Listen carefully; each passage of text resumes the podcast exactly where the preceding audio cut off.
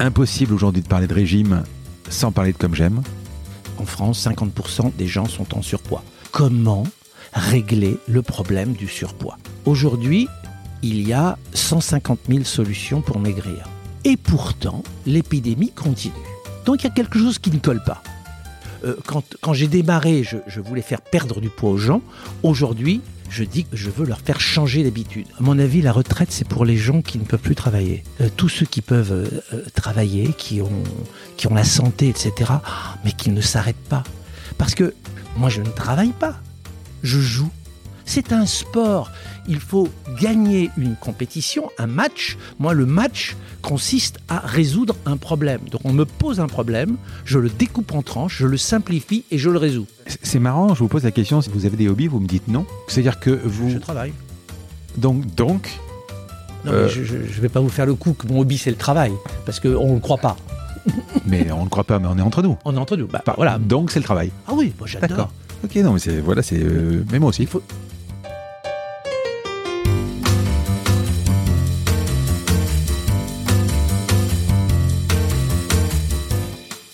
Vous écoutez La Combinaison, le podcast qui part à la rencontre de personnes exceptionnelles qui ont réussi dans leur domaine. Sommes-nous tous égaux face à la réussite? Quel est le making-of, la combinaison d'éléments, de rencontres, de succès ou peut-être d'échecs qui ont porté des personnes ordinaires à devenir des entrepreneurs d'exception, des sportifs de haut niveau, des écrivains de renom ou des artistes qui rencontrent le succès? Je suis Frédéric Azoulay, un passionné de podcast depuis plusieurs années et dirigeant d'une entreprise papéo.fr, une imprimerie en ligne réactive pour les professionnels et les revendeurs. D'ailleurs, si vous écoutez cet épisode jusqu'à la fin, je vous offre un code promo pour commander sur notre site. Ces parcours de vie me passionnent, me fascinent et je me suis toujours demandé ce qui faisait la réussite d'une personne. Je sillonne la France pour tenter de répondre à ces questions en rencontrant ces personnalités incroyables. Tous les 9 jours, je vous retrouve et je vous partage ces conversations passionnantes qui j'espère vous inspireront autant que moi. Bonne écoute. Bonjour Bernard. Bonjour Frédéric. Je suis super content qu'on se rencontre. Ça s'est fait assez vite en fait. Initialement, j'avais pas euh, votre nom, votre entreprise dans la tête. Et puis un soir, en zappant sur la, j'ai vu une pub comme j'aime. Je me suis dit tiens, je vais le contacter. J'ai dû vous envoyer un mail à 7h30 ou 8h le matin. 8h05, vous m'avez répondu, enthousiaste, en disant ok, il y a pas de problème. Et on est là. Vous savez, moi je réponds toujours très vite aux gens qui m'emballent. Et votre mail était génial. Et donc j'ai répondu tout de suite. En fait, il avait rien de. non, il était sympa. il était simple. et sympa. Voilà, ben merci. Vous êtes le patron de Comme J'aime. Oui. Impossible aujourd'hui de parler de régime sans parler de Comme J'aime. Vous inondez le paysage, euh, enfin la publicité, on- ça se voit, on, on vous connaît, on vous reconnaît. Ensemble, aujourd'hui, on va découvrir votre parcours, cette combinaison qui vous a amené là où vous êtes arrivé et tenter de comprendre comment vous avez eu l'idée de ce concept. Je crois que c'est une affaire de famille, mais avant tout, je vais vous demander de vous présenter. Donc je suis Bernard Caletti, Hum. un, un jeune homme qui est né en 1949, donc je ne sais pas combien ça fait, mais c'est euh, plusieurs fois 20 ans. Hum. Euh, il a une femme euh, qui l'adore et je crois que c'est réciproque, et quatre enfants, dont trois qui travaillent maintenant dans le groupe ou proche du groupe. Quel genre d'enfant et d'enfance Euh, une, une- une enfance très heureuse, Hmm. avec à maître mot euh, la liberté, l'indépendance, l'initiative, un père euh, qui est dans dans un métier très artistique, qui euh, découvre euh, tous les talents de la chanson française, Jacques Canetti, euh, et donc entouré, j'ai passé mon ma jeunesse entourée de Jacques Brel, de de Guy Béard et de et de Georges Brassens, euh, En disque ou en physique? en physique. Ah, vous les avez rencontrés. D'accord. Euh, C'est mon père qui les a découverts. D'accord. a- Ah oui? Oui. D'accord. Ah oui, oui. Et, et d'une mère qui était une très gentille mère, très attentionnée et, euh, et qui était une chanteuse, une chanteuse pour enfants. Et donc, euh, peut- non, vous êtes peut-être un peu trop jeune pour avoir connu ces disques, mais elle a fait de nombreux disques avec les quatre barbus. C'était Lucienne Vernet et les quatre barbus chantent les, les rondes et chansons de France. Voilà. Donc une jeunesse, euh, euh, une jeunesse euh, formidable et voilà, avec plein de hauts et de bas plein de hauts et de bas parce que j'ai vécu à la fois, on pourrait, aujourd'hui, on utilise des mots extrêmes, mais la richesse et la pauvreté, avec euh, les, toutes les initiatives de mon père euh, qui se lançaient dans des choses qui soit réussissaient, soit ne réussissaient pas, et qui sans arrêt créaient et, et, inventaient et, et, accompagnaient de, de jeunes talents. Voilà. Deux artistes ne font pas un artiste? Je, je peut-être. Vous êtes, vous êtes, vous faites, vous jouez de quelque chose, vous êtes. Non, mais je suis un artiste des affaires. Alors on va le développer, c'est intéressant. Voilà. Vous allez me dire pourquoi et, tout à l'heure. Voilà, et je considère ça comme un art. Et euh, je le note et je l'oublierai pas. Hein, bon, d'accord. L'artiste des affaires. Non, j'ai appris comme tout le monde à jouer du piano et j'ai abandonné à l'âge de 12 ans. Voilà, donc, euh, mais, mais non, je ne suis pas. Voilà, j'adore chanter. J'aurais aimé faire, euh, faire du stand-up et faire des sketchs sur scène. Ça, un jour, je le ferai dans 20 ou 30 ans quand j'aurai le temps. Voilà. Un oncle prix Nobel? Oui. Ouais, ça, ça, a été de littérature. De littérature, oui, oui. C'est le frère de mon père, le frère aîné de mon père, Hmm. un homme, euh, un, voilà, un sage, un philosophe, un, un homme qui m'a toujours impressionné. Et un oncle, un autre oncle, j'ai deux, deux oncles, euh, Georges, qui était euh, chercheur à l'Institut Pasteur. Voilà, nous avons créé avec ma sœur un, un grand prix. Euh, euh, voilà, pour soutenir euh, l'Institut Pasteur, et on a appelé ce prix euh, Georges, Jacques et Elias Canetti. Nous remettons euh, tous les ans à un chercheur de l'Institut Pasteur un prix. euh, voilà, et donc euh, c'est une manière de, de saluer nos aînés. Voilà. Quelles études? L'école supérieure de commerce de Paris, donc euh, au- ESCP ESCP Business School aujourd'hui. Hmm. Voilà. euh, hésité entre Sciences Po et, et HEC, le SCP. Et quand j'ai passé le, le- concours, enfin, l'examen de Sciences Po, je me suis aperçu qu'il n'y avait pas de maths. Et là, je me suis dit, là, ne mets pas les pieds euh, euh, dans un endroit où il n'y a pas de maths. Je suis plutôt matheux. Voilà, je suis un matheux philosophe. C'était comment le CP à l'époque? Aujourd'hui, c'est une fabrique à start-up, plus ou moins. Oui. Euh, C'était comment euh, à l'époque euh, Je sais pas si vous avez. C'était génial. Vous êtes retourné ou pas Oui, bien sûr. Hmm. C'était génial. J'avais comme copain de classe sur, sur, mes, sur bancs mes bancs Jean-Pierre Raffarin et Michel Barnier. Hmm. Donc, pas mal. Euh, bon, Peut-être qu'il sera président là bientôt. ouais, je sais pas. parlait déjà politique. Alors moi, je regardais plutôt les filles et eux n'arrêtaient pas dans les cafés de parler de politique. Voilà. Euh, Non, c'était très bien. Je, je- je- je me souviens vraiment de l'accueil euh, à, à l'ESCP où on est accueilli par les anciens de la deuxième année et où nous avons un prof qui nous dit, c'est vraiment, ce serait vraiment très démodé aujourd'hui. Vous êtes là pour faire du profit. Hmm. Le, le but de votre vie, ce sera de faire du profit parce que le moteur de l'économie, c'est le profit. Et donc, euh, aujourd'hui, on l'appellerait autre- autrement, mais euh, voilà, euh, appeler les choses, euh, dire, euh, dire que on ne doit. Et et ça, ça m'est resté. C'est l'idée que le profit, pour moi, n'est pas un but, mais c'est un moyen d'être indépendant. Et donc, euh, voilà, ne pas demander des subventions, s'auto-financer. Euh, voilà. Et donc, euh, le SCP, pour moi, c'est une de très beaux souvenirs. Parce que le terme profit, en fait, il peut avoir deux sens. Il a le profit euh, au sens je pars, je profite, je pars Ah non, ça, je profite, ah non, ça, voilà. Ça. Mais il y a le sens profit. C'est ce, ce, ce, à mon avis, vous faites allusion. C'est le profit dans lequel je profite de quelqu'un ou je profite de quelque chose. Autrement dit, pour m'enrichir. Je, et ce sont des, enfin, pour m'enrichir, je profite. Et alors, euh, alors qu'aujourd'hui, euh, dans le langage startup, c'est un peu un anglicisme. On, ne parle même pas de rentabilité. On dit une boîte est profitable. Euh, ça, ça revient un peu, euh, voilà. Et, et- et je trouve qu'on a remplacé le mot profit par le mot résultat. Et je Ouais. trouve que c'est c'est pas c'est pas idiot parce que Mm. voilà le résultat ben voilà il faut il faut quand même faire un bilan à un moment donné et dire bon donc tout ça ça a donné quoi? Donc euh, la notion de résultat euh, je crois qu'il faut être la notion de résultat induit à la responsabilité. On est responsable d'un résultat. Et donc, euh, voilà, il faut se regarder vers la glace et avoir quand même un juge de paix. Est-ce que j'ai bien fait les choses? Alors, c'est pas forcément un résultat financier. Ce n'est pas qu'un résultat financier. Mais on est redevable d'un résultat. Voilà. En plus, c'est quelque chose que je vois régulièrement dans le podcast. J'ai fait beaucoup, beaucoup, beaucoup de startups. Euh, cette notion de résultat qui m'a qui m'a éduqué. Moi, j'ai été éduqué aussi dans, dans, l'entreprise avec euh, un chiffre d'affaires et un résultat. un bénéfice. On, travaille pour ça, en fait. Aujourd'hui, c'est presque accessoire. Avec des levées de fonds, avec tout ça, il y a quand même de boîtes qui sont aujourd'hui euh, qui sont pas profitables, c'est ce qu'on dit, euh, qui sont pas. C'est accessoire, ça viendra plus tard. Mais quand vous gérez l'entreprise, comme on disait à l'époque, en bon père de famille, vous pouvez pas vivre indéfiniment euh, en cramant de l'argent, etc. Enfin, je sais pas si.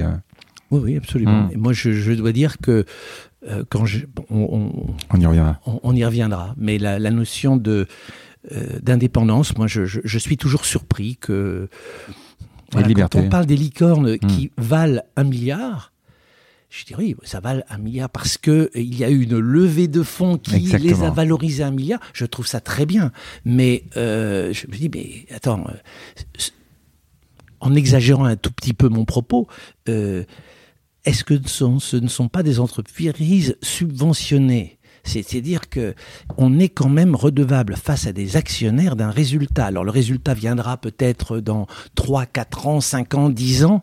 Euh, voilà, mais euh, ah bah de toute façon, n'importe pas... quelle entreprise, euh, si elle fait une levée de fonds d'un milliard, c'est devient automatiquement une licorne. Oui, oui, et, et c'est pas pour autant. Et c'est pas pour autant qu'elle voilà. peut les perdre. Voilà, exactement. Voilà. Vous vouliez faire quoi à l'époque euh, Est-ce que vous aviez une idée quand vous êtes assis sur les bancs de l'ESCP euh, Quelle idée? Ou peut-être même plutôt petit, euh, qu'est-ce que vous vouliez faire? Non, franchement, je ne, non, non. Je, on, en reparlera. Je n'avais pas une idée précise. Euh, ce qui était clair dans mon esprit, c'est que je ne voulais pas faire le métier de mon père. Voilà. Le, le, métier de mon père était magnifique euh, basé sur la conviction, le flair, le voilà. Et je me disais, moi, je suis un homme rationnel et donc je veux résoudre des problèmes. Voilà, je suis quelqu'un qui est à l'aise avec les problèmes et qui voilà, qui passe sa vie à résoudre les choses, à rendre simple ce qui est compliqué. Et donc, je me suis dit, si je peux trouver un métier qui, qui me permette d'utiliser mes forces, une, forme de logique bienveillante, voilà, j'irai là. Et j'ai toujours eu confiance dans mon, dans mon étoile. Et, et donc, chaque chose en son temps. Je, je, euh, le SCP correspondait à, la, à mon système de fonctionnement et à ma. Voilà, et donc j'ai eu cette formation. Et puis après, je me suis mis sur le marché de, de l'emploi. Et, euh, et, voilà. Et quand. Euh, euh, les éditions Robert Laffont m'ont demandé, alors à l'époque, c'était en 74, on avait le choix. Alors là, j'avais un choix considérable. Et quand le Claude Bénard, qui m'a engagé aux éditions Robert Laffont, m'a dit j'ai bien aimé votre CV parce que dans votre CV, il y avait marqué euh, j'hésite, euh, j'ai fait euh, des études de finance, mais j'adore le marketing et donc j'hésite entre les deux. Eh bien, je cherche un homme qui, qui, a cette double casquette. Et donc, on s'est entendu. Et il me dit vous faites du sport? Oui, vous ne fumez pas? Oui, ok, c'est bon, on y va. Je lui dis, ok, c'est bon. Il m'a plu tout de suite et, et ça a été un, une sorte de mariage d'amour pendant, pendant une dizaine d'années. Vous avez été diplômé en 72, oui. mais vous avez commencé en 74. Qu'est-ce que oui. vous avez fait pendant ces deux ans? Service ah, militaire Énergie électrique de Côte d'Ivoire, coopération. D'accord. Je suis allé en coopération, euh, voilà, euh, à l'énergie électrique de Côte d'Ivoire. C'était une très très belle expérience euh, amusante. C'était dans le cadre de, voilà. Non. Alors Robert Laffont dans les encyclopédies?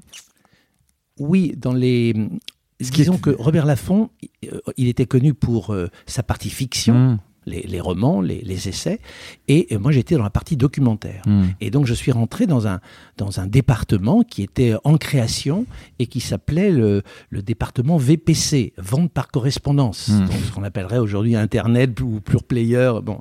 Et euh, quand on fait de la vente par correspondance, euh, on, on, fait des, on, ne fait pas, on ne vend pas un ouvrage, mais on vend des collections. Mmh. Et donc, on peut appeler ça des encyclopédies, mais c'était des collections. Et donc, euh, et donc euh, tout de suite, j'ai été confronté au fait qu'il fallait éditer des collections, donc inventer des collections et trouver un public.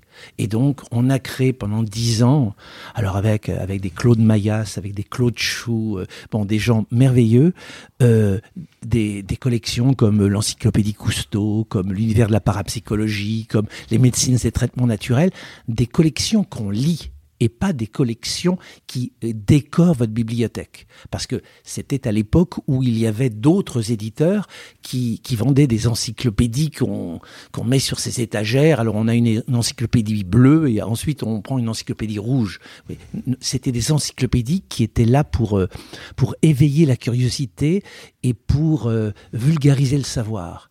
Et donc, voilà, on commençait à résoudre un problème. Comment donner l'accès à la on culture? n'était pas sur, euh, on n'était pas sur Universalis. Ah non, On était sur tout l'univers peut-être et encore même pas? tout l'univers, c'était c'était l'époque de tout l'univers. C'était bien C'était pas tout l'univers. Oui, bien, bien, sûr, bien bien. sûr, bien sûr. Mais euh, euh, c'était pas. Alors c'était après. euh, vous savez cette légende que j'ai plus ou moins connue ou des métiers difficiles à l'époque, le porte-à-porte avec euh, on vendait Le toc toc toc, oui. Ou Ouais, les c'est- encyclopédies ou le ou le ou les, assurances, tout ça. Ah non, c'était pas ça du tout. C'était après, donc euh, c'était euh, non, c'était parallèle. C'était parallèle. c'était parallèle. Euh, le le porte-à-porte, c'était un autre type de métier où euh, là, vous allez, vous faisiez, vous rayonnez dans une ville, faisiez rue par rue, vous faisiez toc toc toc, et c'était un métier très difficile. Mm. de vendeur Et on vendait justement les Voilà. encyclopédies. oui. Non, alors c'était pas ce type d'encyclopédie. Mhm.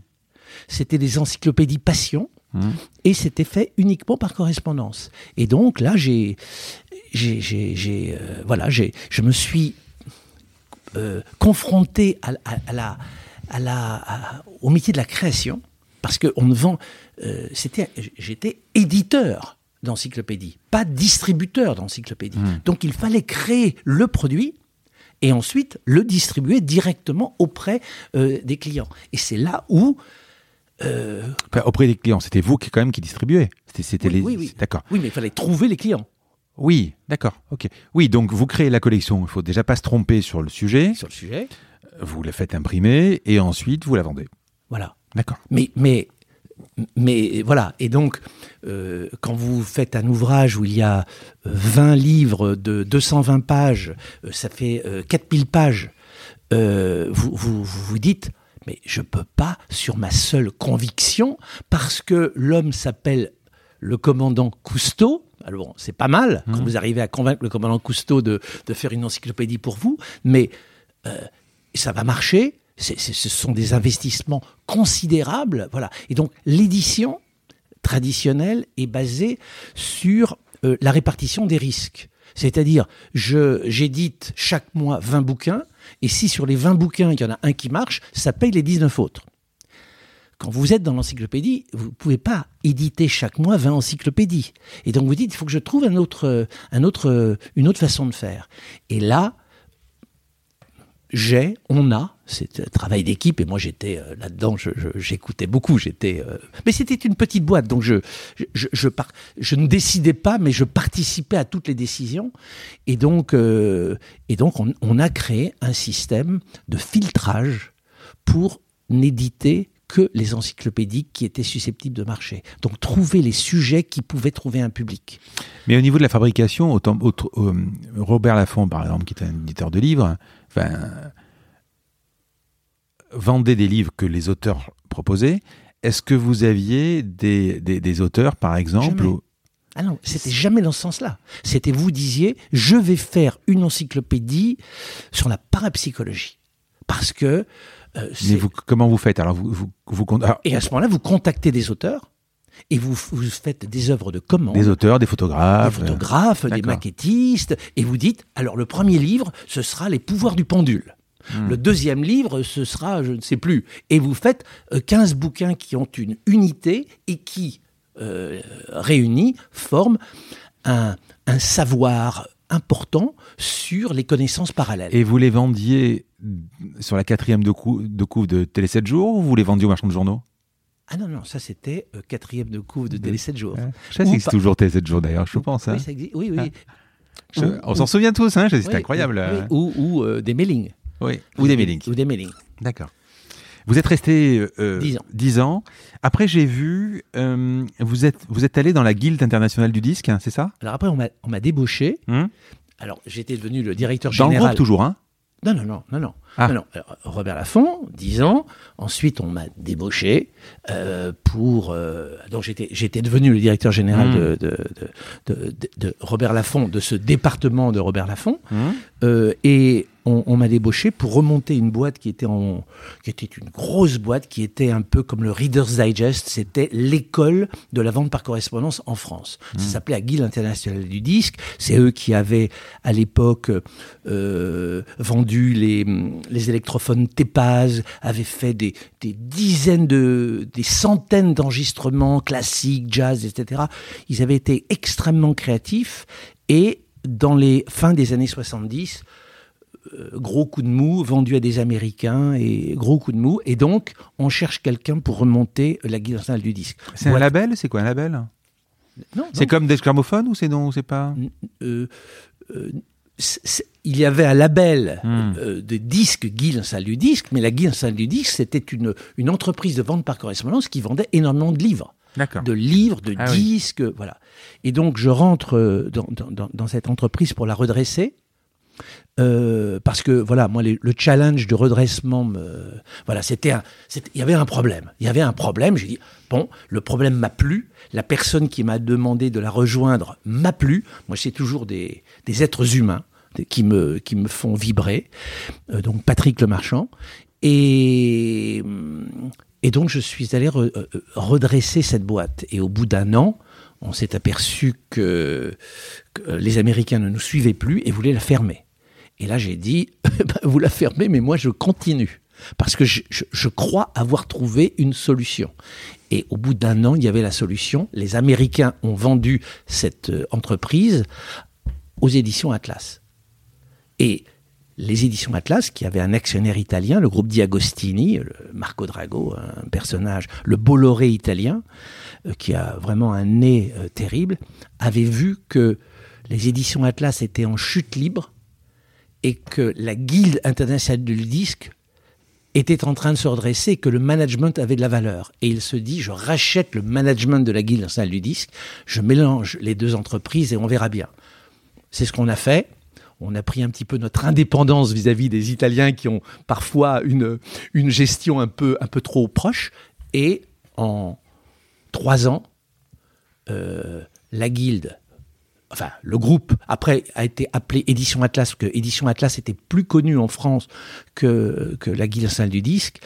Et euh, l'affaire a été redressée en, en deux ans et ça a été une success story pendant 20 ans avec... euh, Et vous avez donc été à la, t- à la à tête, de- tête, à la tête de la chose. Euh, la personne qui m'avait engagé, Patrick Lemarchand, est parti monter les États-Unis. Euh, et moi, je suis resté euh, euh, en France pour développer la France et l'Europe, puis le Japon. Alors, le Japon, ça a été un échec. Et malheureusement, les États-Unis ont- ont- n'ont pas marché. Et donc, j'ai repris le groupe euh, européen, 29 pays. Et voilà, et ça a été. On est devenu le troisième éditeur européen euh, de, de, de, de collections documentaires. Alors, là, on est sur trois secteurs, hein, c'est-à-dire la VAD, la vente, Qu'est-ce que c'est la VAD la vente à distance. La vente à distance, d'accord. Oui, voilà, voilà. Alors. Donc, on est sur la, la vente à distance, on est sur la, la- le kiosque Le kiosque. et aussi la vente à domicile toujours? Vente à. Alors, on avait, Édition Atlas avait euh, de la vente à domicile, un réseau Mm. de 200 personnes, et un tout petit secteur de vente en librairie. Et donc, un tout petit secteur En, de en kiosque ou en librairie En librairie. En librairie, d'accord. Et donc, les deux gros, euh, les, les- deux grosses entités, c'était ce que j'appelais la vente par correspondance. Donc, ce que vous avez, où on, où on éditait des encyclopédies, enfin des collections que l'on diffusait soit par mailing, soit par euh, des encarts presse ou voilà euh, au- auprès de la clientèle française et européenne, et la vente en kiosque. euh, la vente à kiosque les, deux entités qui étaient très importantes, euh, elles faisaient euh, pratiquement 200 millions chacune, euh, étaient un peu en concurrence. C'était amusant parce que il y avait des équipes dédiées et chaque équipe essayait de trouver des idées. Parfois, c'était les mêmes. Et donc, les, et donc les idées, le, principe était de d'apprendre en s'amusant, d'apprendre aux gens, d'éveiller leur curiosité, d'apprendre en s'amusant sur des sujets, tous les sujets. Et donc, on prenait un sujet, je sais pas moi, le n'importe lequel. On, les a tous fait. On a fait plus de 400 collections. Euh, le jazz. On va initier les gens au jazz. Euh, et donc on dit ah ben le jazz il faut des disques. Mais les disques ne suffisent pas parce qu'on écoute mais on n'apprend rien. Donc jazz, on va faire des disques et on va faire des fascicules à côté et toutes les semaines on va diffuser en kiosque. À ce moment on se dit c'est toutes les semaines et on va diffuser en kiosque un disque et un disque de Louis Armstrong plus un fascicule sur Louis Armstrong. Ta ta ta ta, on va en éditer 120 et on aura vraiment, on saura ce qu'est le jazz. Euh, pour d'autres sujets, euh, je ne sais pas moi, euh, la philosophie. La philosophie, comment traiter la philosophie Comment, voilà. Et on a eu l'idée de faire des fiches philosophiques qu'on a appelées philo facile. Et donc, on traite, on prend un sujet. Je me souviens plus des sujets, mais faut-il être intelligent pour aimer l'art? Là, j'ai dit n'importe quoi. et ce sujet, on le traitait sur une fiche, avec quelqu'un qui disait pourquoi je répondrais oui, pourquoi je répondrais non, et synthèse. Et en fiche, on a traité plus de 2000 ou 2500 questions, qu'on a regroupées par grands thèmes, la morale, le, sens du devoir, des choses comme ça. Et euh, ça a été un carton. Et, Mais euh, on a essayé de, de vulgariser. Bah, quand vous dites philosophie, euh, tout le monde prend la fuite. Non, non. La philosophie, c'est facile, c'est accessible, c'est amusant, c'est intéressant, c'est utile. Voilà. Et donc, on a fait œuvre de vulgarisation. Alors d'abord, je suis un gros collectionneur Tintin. Gros, gros ah. collectionneur Tintin. Ah, euh, et, et, Vous avez vu tout ce qu'on a fait avec Tintin? Justement. Justement. Donc, c'est. Alors, ce principe-là, qu'on trouve encore aujourd'hui, je crois que maintenant, il y a un Italien qui est aussi dans les. Dans le, je sais parce qu'on voit beaucoup de ah oui, c'est euh, malheureusement Édition Atlas a disparu. Euh, ça a disparu donc ah complètement. voilà. Ça, c'est ma grande tristesse. Donc vous aviez, vous trouviez le sujet. Alors pas là, on a parlé de la philosophie, mais sinon vous pouviez avoir. Il y a eu par exemple la licorne de Tintin, c'est-à-dire que vous une maquette à faire. Donc vous vous donnez euh, pour un euro ou, un franc à l'époque, je sais pas, le premier fascicule pour enclencher, pour donner envie. Et ensuite vous construisez la licorne. Et ensuite vous bah, vous les rendez dépendants parce que s'ils veulent avoir leur licorne, il faut qu'ils achètent, achètent les 60 numéros, etc. Et ça, c'est quasiment, ça n'existait pas, quoi. Ah non, non. Ça n'existait pas. Euh, on, voilà, on a créé.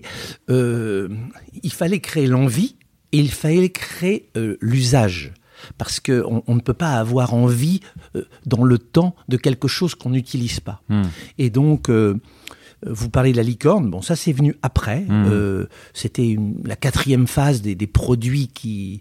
Mais au début, quand on a fait Tintin, le premier produit Tintin, donc ça c'est avec la fondation Moulin Sarr, euh, mmh. Nick Rodwell, un homme merveilleux, euh, qui, a, qui, a, compris ce qu'on pouvait faire ensemble.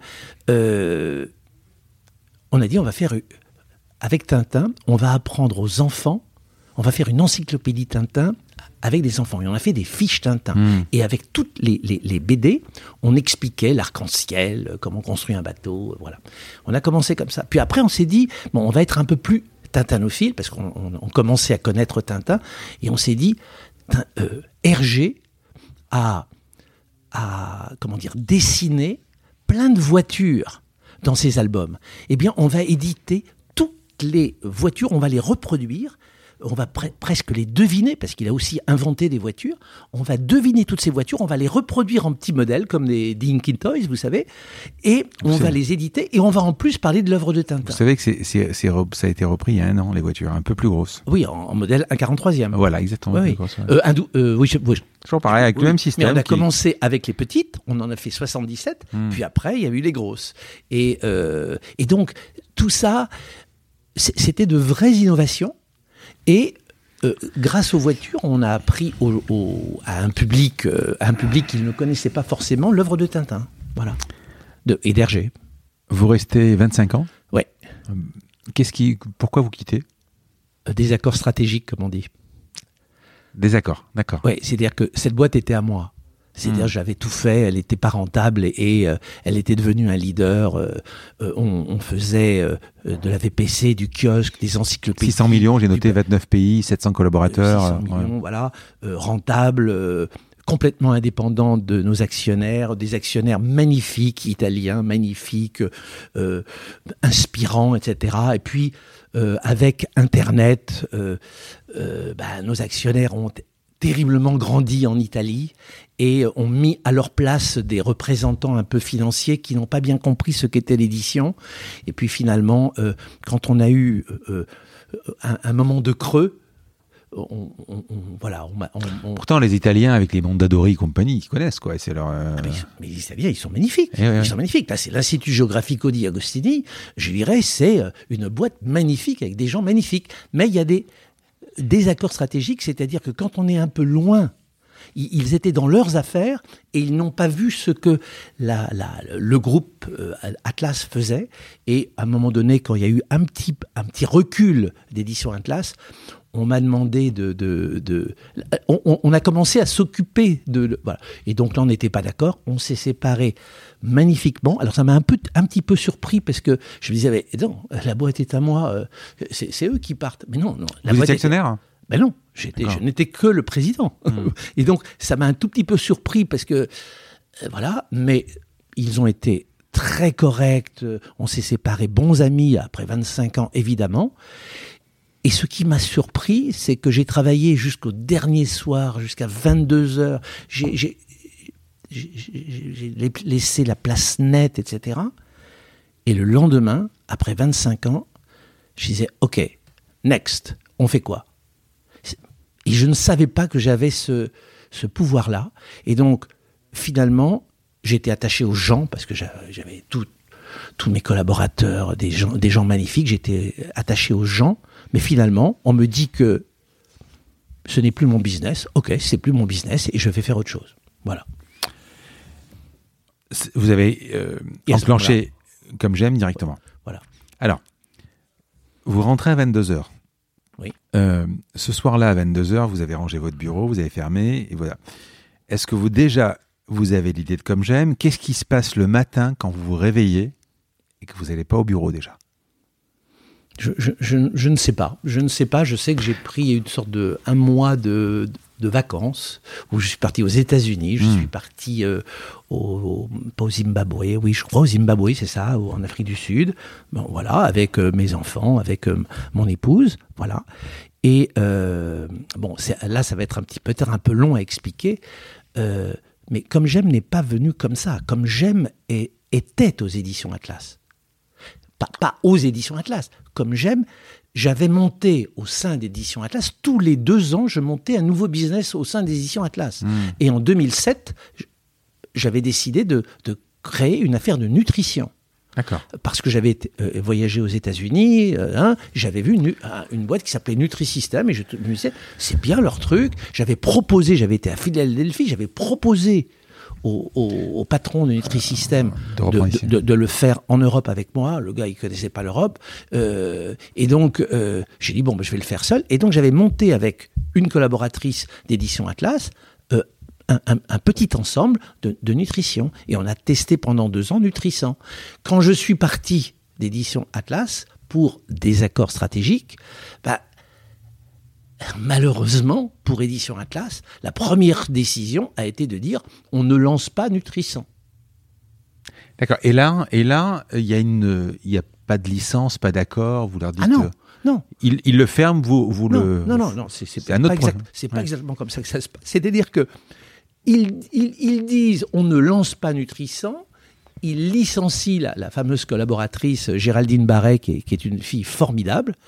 Je prends mon téléphone, avant que tout ça se passe, j'appelle le nouveau patron d'édition Atlas, je lui dis, mais vous allez quand même pas fermer euh, vous allez quand même lancer Nutrisant. On a testé pendant deux ans, euh, vous allez le lancer. Ah non, non, non, on ne le lance pas, c'est une, on a une autre stratégie, etc. Et j'ai simplement dit, si vous ne le lancez pas, moi, je le lancerai. Et je euh, vous voulez racheter quelque chose? Non, je rachète rien. Il n'y a rien à acheter. C'est, on n'a fait que des tests, que des. Et donc moi, c'est mon bébé. j'ai des idées. et donc moi, je continue l'idée. Mais mais il n'y a rien à racheter. Bon. Et donc j'ai décidé donc ils ont fermé euh, la chose. Et donc, j'ai dit à Géraldine, Géraldine, venez, on s'associe et on lance la chose.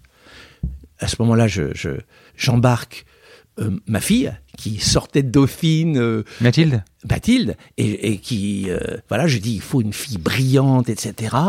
Et en faisant le, la fiche de fonction, je dis, oh ben, c'est ma fille.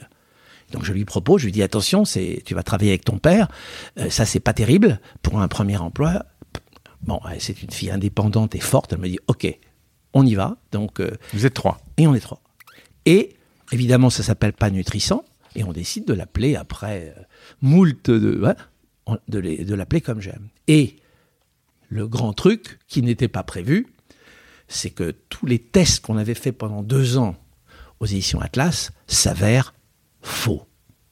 Tout était faux. Et hyper dur, on se lance dans une aventure Genre quoi? faux. C'est-à-dire qu'on se disait, on fait par exemple de la publicité pour, que, pour expliquer le concept, on aura 100 réponses, et sur les 100 réponses, euh, 10 deviendront, je vous dis n'importe quel chiffre, mais 10 deviendront clients. Euh, eh bien, on fait de la publicité, au lieu d'avoir 100 réponses, on en a 50, et au lieu de faire 10 clients, on en fait un D'accord. et toutes les métriques étaient mauvaises. Je ne sais pas pourquoi. Euh, voilà, peut-être que Édition Atlas avait à, à la fin peut-être perdu sa rigueur, et, et donc il a fallu tout recommencer à zéro, et ça a été une galère pendant pendant quatre ans. Allez, on va introduire la partie comme j'aime. Allons-y. Donc, on l'a dit en intro, impossible de parler de régime aujourd'hui. Alors, ne parlez pas de régime parce que euh, c'est pas un régime. Là, vous, vous, vous- vous- quand vous, vous avez dit deux mots, j'ai failli vous sauter à la gorge. Que régime et on inonde. On inonde de publicité. Bon, alors donc, régime, non, c'est programme de rééquilibrage alimentaire. Régime, c'est une privation dans l'esprit des gens. Alors, on peut parler de régime alimentaire, ça c'est bien, mais dans l'esprit des gens, dès qu'on parle de régime, c'est je n'ai pas le droit de manger des babas au rhum, je n'ai pas le droit de manger tout ça. Nous, c'est du rééquilibrage. Vous mangez de tout, mais quand il le faut. J'a- J'allais vous demander de pitcher, je vais juste discuter sur ça.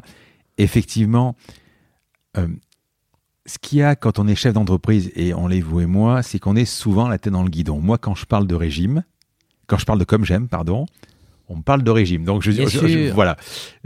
Déjà, quant à la deuxième chose, inondé, euh, tous les gens, euh, j'ai une entreprise, je discute, qu'est-ce que tu vas faire à Paris, je monte, je vois tel patron, tel patron, tel patron. Tous les gens à qui je dis comme j'aime, tout le monde, tout le monde, tout le monde connaît.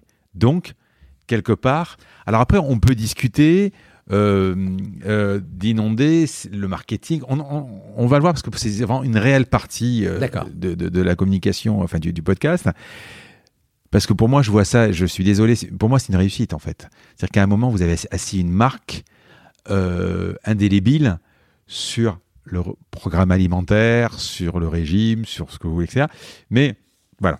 Alors, Alors, euh, rapidement, euh, si j'étais investisseur, est-ce que vous pourriez me pitcher comme j'aime en, en deux mots et surtout me dire, euh, alors j'ai pas une grosse, euh, une grosse habitude, enfin si l'habitude je l'ai malheureusement du régime, mais une grosse, euh, je connais pas bien tous les programmes minceurs, tout ce qu'il y a.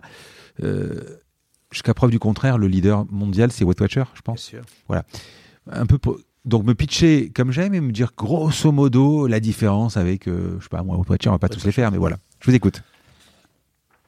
Alors, si vous étiez investisseur, je vous dirais en un, Mmh. euh, le marché, euh, nous avons une épidémie de surpoids et d'obésité. En France, 50% des gens sont en surpoids, 46 pour les femmes et 54 pour les hommes. On a 17% d'obèses. Mm. Euh, on, on connaît les chiffres qui sont quasi les doubles pour l'obésité aux États-Unis. Ouais. Il faut faire quelque chose. Et moi, c'est un problème qui m'a intéressé, c'est comment régler le problème du surpoids. Et donc, euh, alors je je vous fais pas le pitch tout de suite, je vous le fais juste, juste après les, les attendus, comme on dit. Euh, Aujourd'hui, il y a 150 000 solutions pour maigrir. Vous pouvez maigrir avec de la volonté. Vous pouvez maigrir pour 3 euros euh, en achetant Femme Actuelle, si Femme Actuelle vaut 3 euros. Euh, vous pouvez maigrir pour 20 euros en achetant un livre. Euh, vous pouvez maigrir pour un peu plus en vous abonnant à Weight Watchers. Et pourtant, l'épidémie continue. Donc il y a quelque chose qui ne colle pas. Et pour quelque chose qui ne colle pas, c'est quoi? C'est c'est pas l'information. Tout le monde sait ce qu'il faut faire pour maigrir. Tout le monde sait ce qu'il faut faire pour ne pas grossir. C'est la motivation et l'encadrement. Quand on est en surpoids, alors il y a toujours des causes, alors là je ne parle pas des causes, mais on est finalement désobéissant. On est un garnement. Il y a des causes pour ça, mais si je le dis gentiment, on est un garnement qui ne suit pas les règles. On les connaît, mais on ne les suit pas. Donc, le pitch arrive, comme j'aime, est un programme de rééquilibrage alimentaire qui va vous remettre dans les rails et qui va vous dire vous avez la volonté de maigrir, parce que ça, on ne peut pas vous donner la volonté. Si vous avez la volonté de maigrir, on va vous faire un programme de A à Z pour vous remettre dans les rails, pour vous dire ce qu'il ce qu'il faut faire et ne pas faire. Et c'est beaucoup plus simple que ce qu'on imagine, mais il faut quand même avoir une certaine discipline. Donc, on, on rend les gens un petit peu plus obéissants par rapport aux règles du bien manger. Voilà. Et pour ça, Qu'est-ce qui nous différencie, par exemple, d'un Weight Watchers qui est vraiment euh, des, gens que je respecte parce que ils ont euh, d'abord ils ont réussi et ils ont une, proposition euh, excellente. Nous, on va au-delà de cette proposition. C'est le, le, même principe. C'est une proposition de rééquilibrage alimentaire hypocalorique, donc un peu moins de calories, mais on fournit tout. On est la Rolls-Royce. C'est-à-dire qu'on fournit ce qu'il faut manger. Euh, on, vous envoie tous les mois euh, une grande boîte dans laquelle vous avez quatre tiroirs, et dans chacun de ces tiroirs, qu'on appelle des coffrets, vous avez tout ce que vous devez manger pour la semaine. Des plats, des, des, des, des, petits déjeuners, au goûter, Au goûter, des desserts, des crèmes, euh, de, des soupes et des, plats cuisinés. Et alors, et le, le, pas le secret, mais ce qui a fait marcher comme j'aime, c'est que nous ne sommes pas des épiciers qui vendons euh, des plats. Si je, vous mangez euh, notre ratatouille ou notre euh, euh sauce, enfin notre merlu sauce madère, vous n'allez pas maigrir. C'est l'organisation, c'est le fait de d'équilibrer sa journée et sa semaine, et on a accompagné toutes ces livraisons de plats d'un accompagnement par des, diététiciens, des diététiciennes, qui, tous les 15 jours, vous téléphonent, vous d'abord vous, vous écoutent, vous motivent et vous apprennent. Vous apprennent l'art de bien manger. Vous dédramatisent le sujet. Oui, vous pouvez sortir. Oui, vous pouvez faire des écarts. Oui, vous pouvez vous faire plaisir. Mais vous faites plaisir, vous sortez un petit peu des rails. Alors vous, attention, pas, tous les jours. Voilà. Et, euh, et grâce à ce concept qui associe euh, un produit à un service, ben, nous avons euh, une efficacité magnifique. c'est relativement facile à suivre parce qu'il n'y a aucune privation. Vous mangez. Alors on va, on va revenir sur Surtout mmh. les, les, les, les candidatons de oh, c'est pas bon, ah, tu parles c'est pas goûtez goûtez, goûtez, vous verrez. C'est super. Moi, j'arrête pas. Ici, on n'arrête pas. Dès que, dès que, plutôt que manger un sandwich quand vous n'avez pas le temps, moi, je mange un comme j'aime. Et ça me réussit parce que j'ai aussi tendance à, grossir. Voilà. Euh, donc, c'est un pitch un peu long que je vous ai fait. Non, c'est intéressant parce que où je veux en venir, c'est que on a parlé euh, des, systèmes de régime, des 3 euros d'une valeur enfin, du actuelle, etc. Mais l'idée qui était intéressante, c'est le zéro en merde. C'est-à-dire qu'en fait, on reçoit sa boîte. Et ce que j'expliquais en off un peu avant qu'on commence, moi aujourd'hui, j'ai des, collaboratrices au bureau, on parle pas de régime, hein, mais il y en a qui, qui reçoivent, qui sont pressés, qui reçoivent les légumes. Dans des caisses, aujourd'hui, il y a tout un tas de boîtes qui, qui alors, qui tout fait pour euh, avec les recettes, le sel, etc. Euh, j'ai interviewé euh, quelqu'un de la, de la Belle Vie, là, je sais pas si vous connaissez la Belle Vie, mhm. la société où là c'est pareil, ils livrent. Vous voulez faire un hamburger, et bien, ils vous livrent tout, tout, et, vous le tout, et vous le faites. Ça. Et moi, ce qui est intéressant, c'est ça, c'est-à-dire qu'à un moment, ben, je vais faire mon dessert, je vais faire mon truc, je vais tout faire. Donc ça répond quand même à des gens qui sont qui veulent maigrir, des gens qui sont pressés. Pourquoi Weight Watcher, par exemple, n'est pas allé sur ce terrain-là? Je sais pas Je sais pas parce que je pense qu'ils c'est- ont les plats qu'ils distribuent quand même. au- Oui, oui, oui, mais c'est pas du tout le même concept. C'est vous choisissez un plat Weight Watchers euh, en, en grande surface, c'est pas du tout le même concept. C'est un plat équilibré. Mm. Voilà. Maintenant, euh, avant, avant de, de réussir, nous c'est un programme d'accompagnement où on est là derrière les clients et pendant un mois, deux mois, trois mois, quatre mois, cinq mois, tout dépend des euh, des, des kilos qu'il y a à perdre. euh, on est là, euh, on, on, on- on a offert à chacun de nos clients une balance connectée euh, euh, et une appli. Et donc, euh, euh, on, suit le poids des clients sur l'appli. On leur dit Ah, vous avez pris 200 grammes, que- qu'est-ce qui se passe Ah, vous avez perdu 500 grammes, c'est bien, continuez. Donc, euh, on, a un, un- véritable accompagnement. Voilà, il- ne va pas durer à vie cet accompagnement. Et donc, un de nos sujets, c'est la cure, la durée de la cure.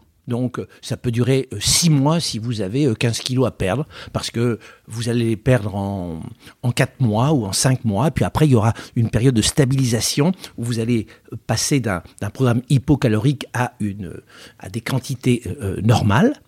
Euh, mais après, il faut que vous soyez autonome. Et on apprend aux gens à être autonomes. On leur dit pas manger à vie comme j'aime, c'est pas le sujet. On peut manger à vie euh, quelques plats comme j'aime de temps en temps quand on n'a pas le temps, mais ce n'est pas le but. Le but c'est de les rendre autonomes. Et les rendre autonomes, c'est leur apprendre. Et donc on, voilà, donc je, je saute.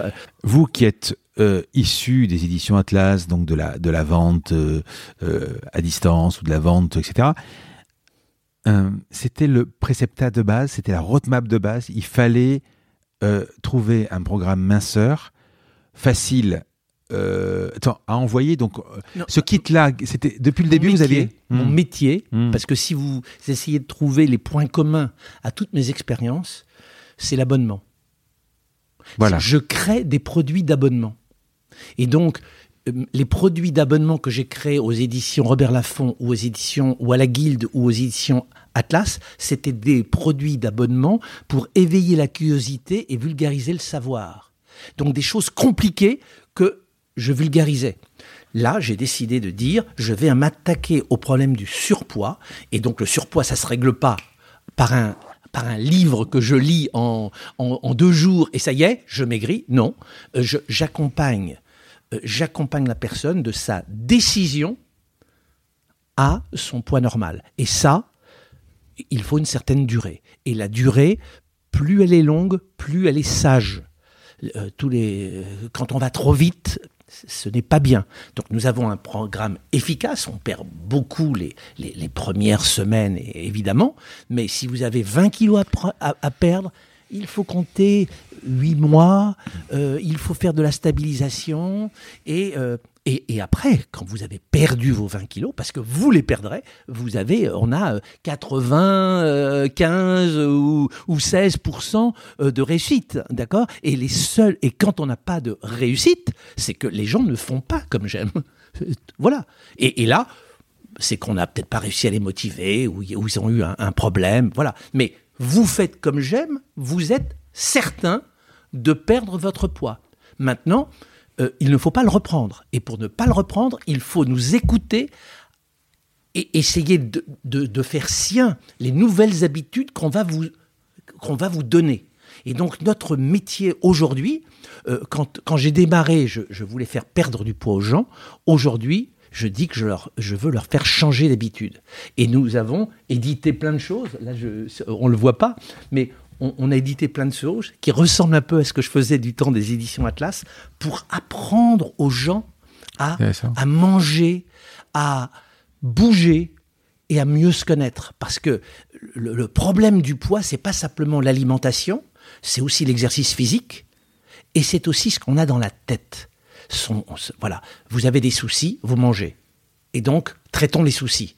Et traitons d'une part les soucis, et pourquoi l'association souci-écart se fait, se, se- se fait-elle Voilà. Quand vous retrouvez avec Mathilde et Gér- Géraldine, Géraldine. Géraldine dans le bureau, vous êtes trois Oui. euh, Pas dans le bureau, chez moi. chez vous. Comment, quelles sont, euh, quelles pistes vous, euh, quelle est la roadmap en fait? Comment vous vous dites, allez, allez, on a la bonne, je veux faire. euh, On démarre par les plats. On se dit, Voilà. euh, on démarre par les plats et on se dit, quel plat Alors, pas les. On se dit d'abord, il faut que les plats euh, plaisent aux Français. Donc, on regarde toutes les, les, les études et on prend les, cinq, les 50 plats préférés des Français.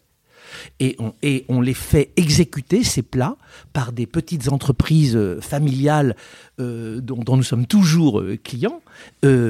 Et on, on a un cahier des charges diététique avec notre médecin nutritionniste et notre diététicienne. Euh, euh, attention au nombre de calories, attention aux glucides, aux lipides, euh, attention à l'équilibre du plat, attention aux ingrédients. Et on bâtit un plat qui nous plaît. Alors, une recette qui plaît aux gens, ça on le sait, euh, qui, est, qui nous plaît quand on la goûte, qui a un aspect sympa, euh, et qui, euh, sur le plan euh, nutritionnel, euh, fait le job. Voilà.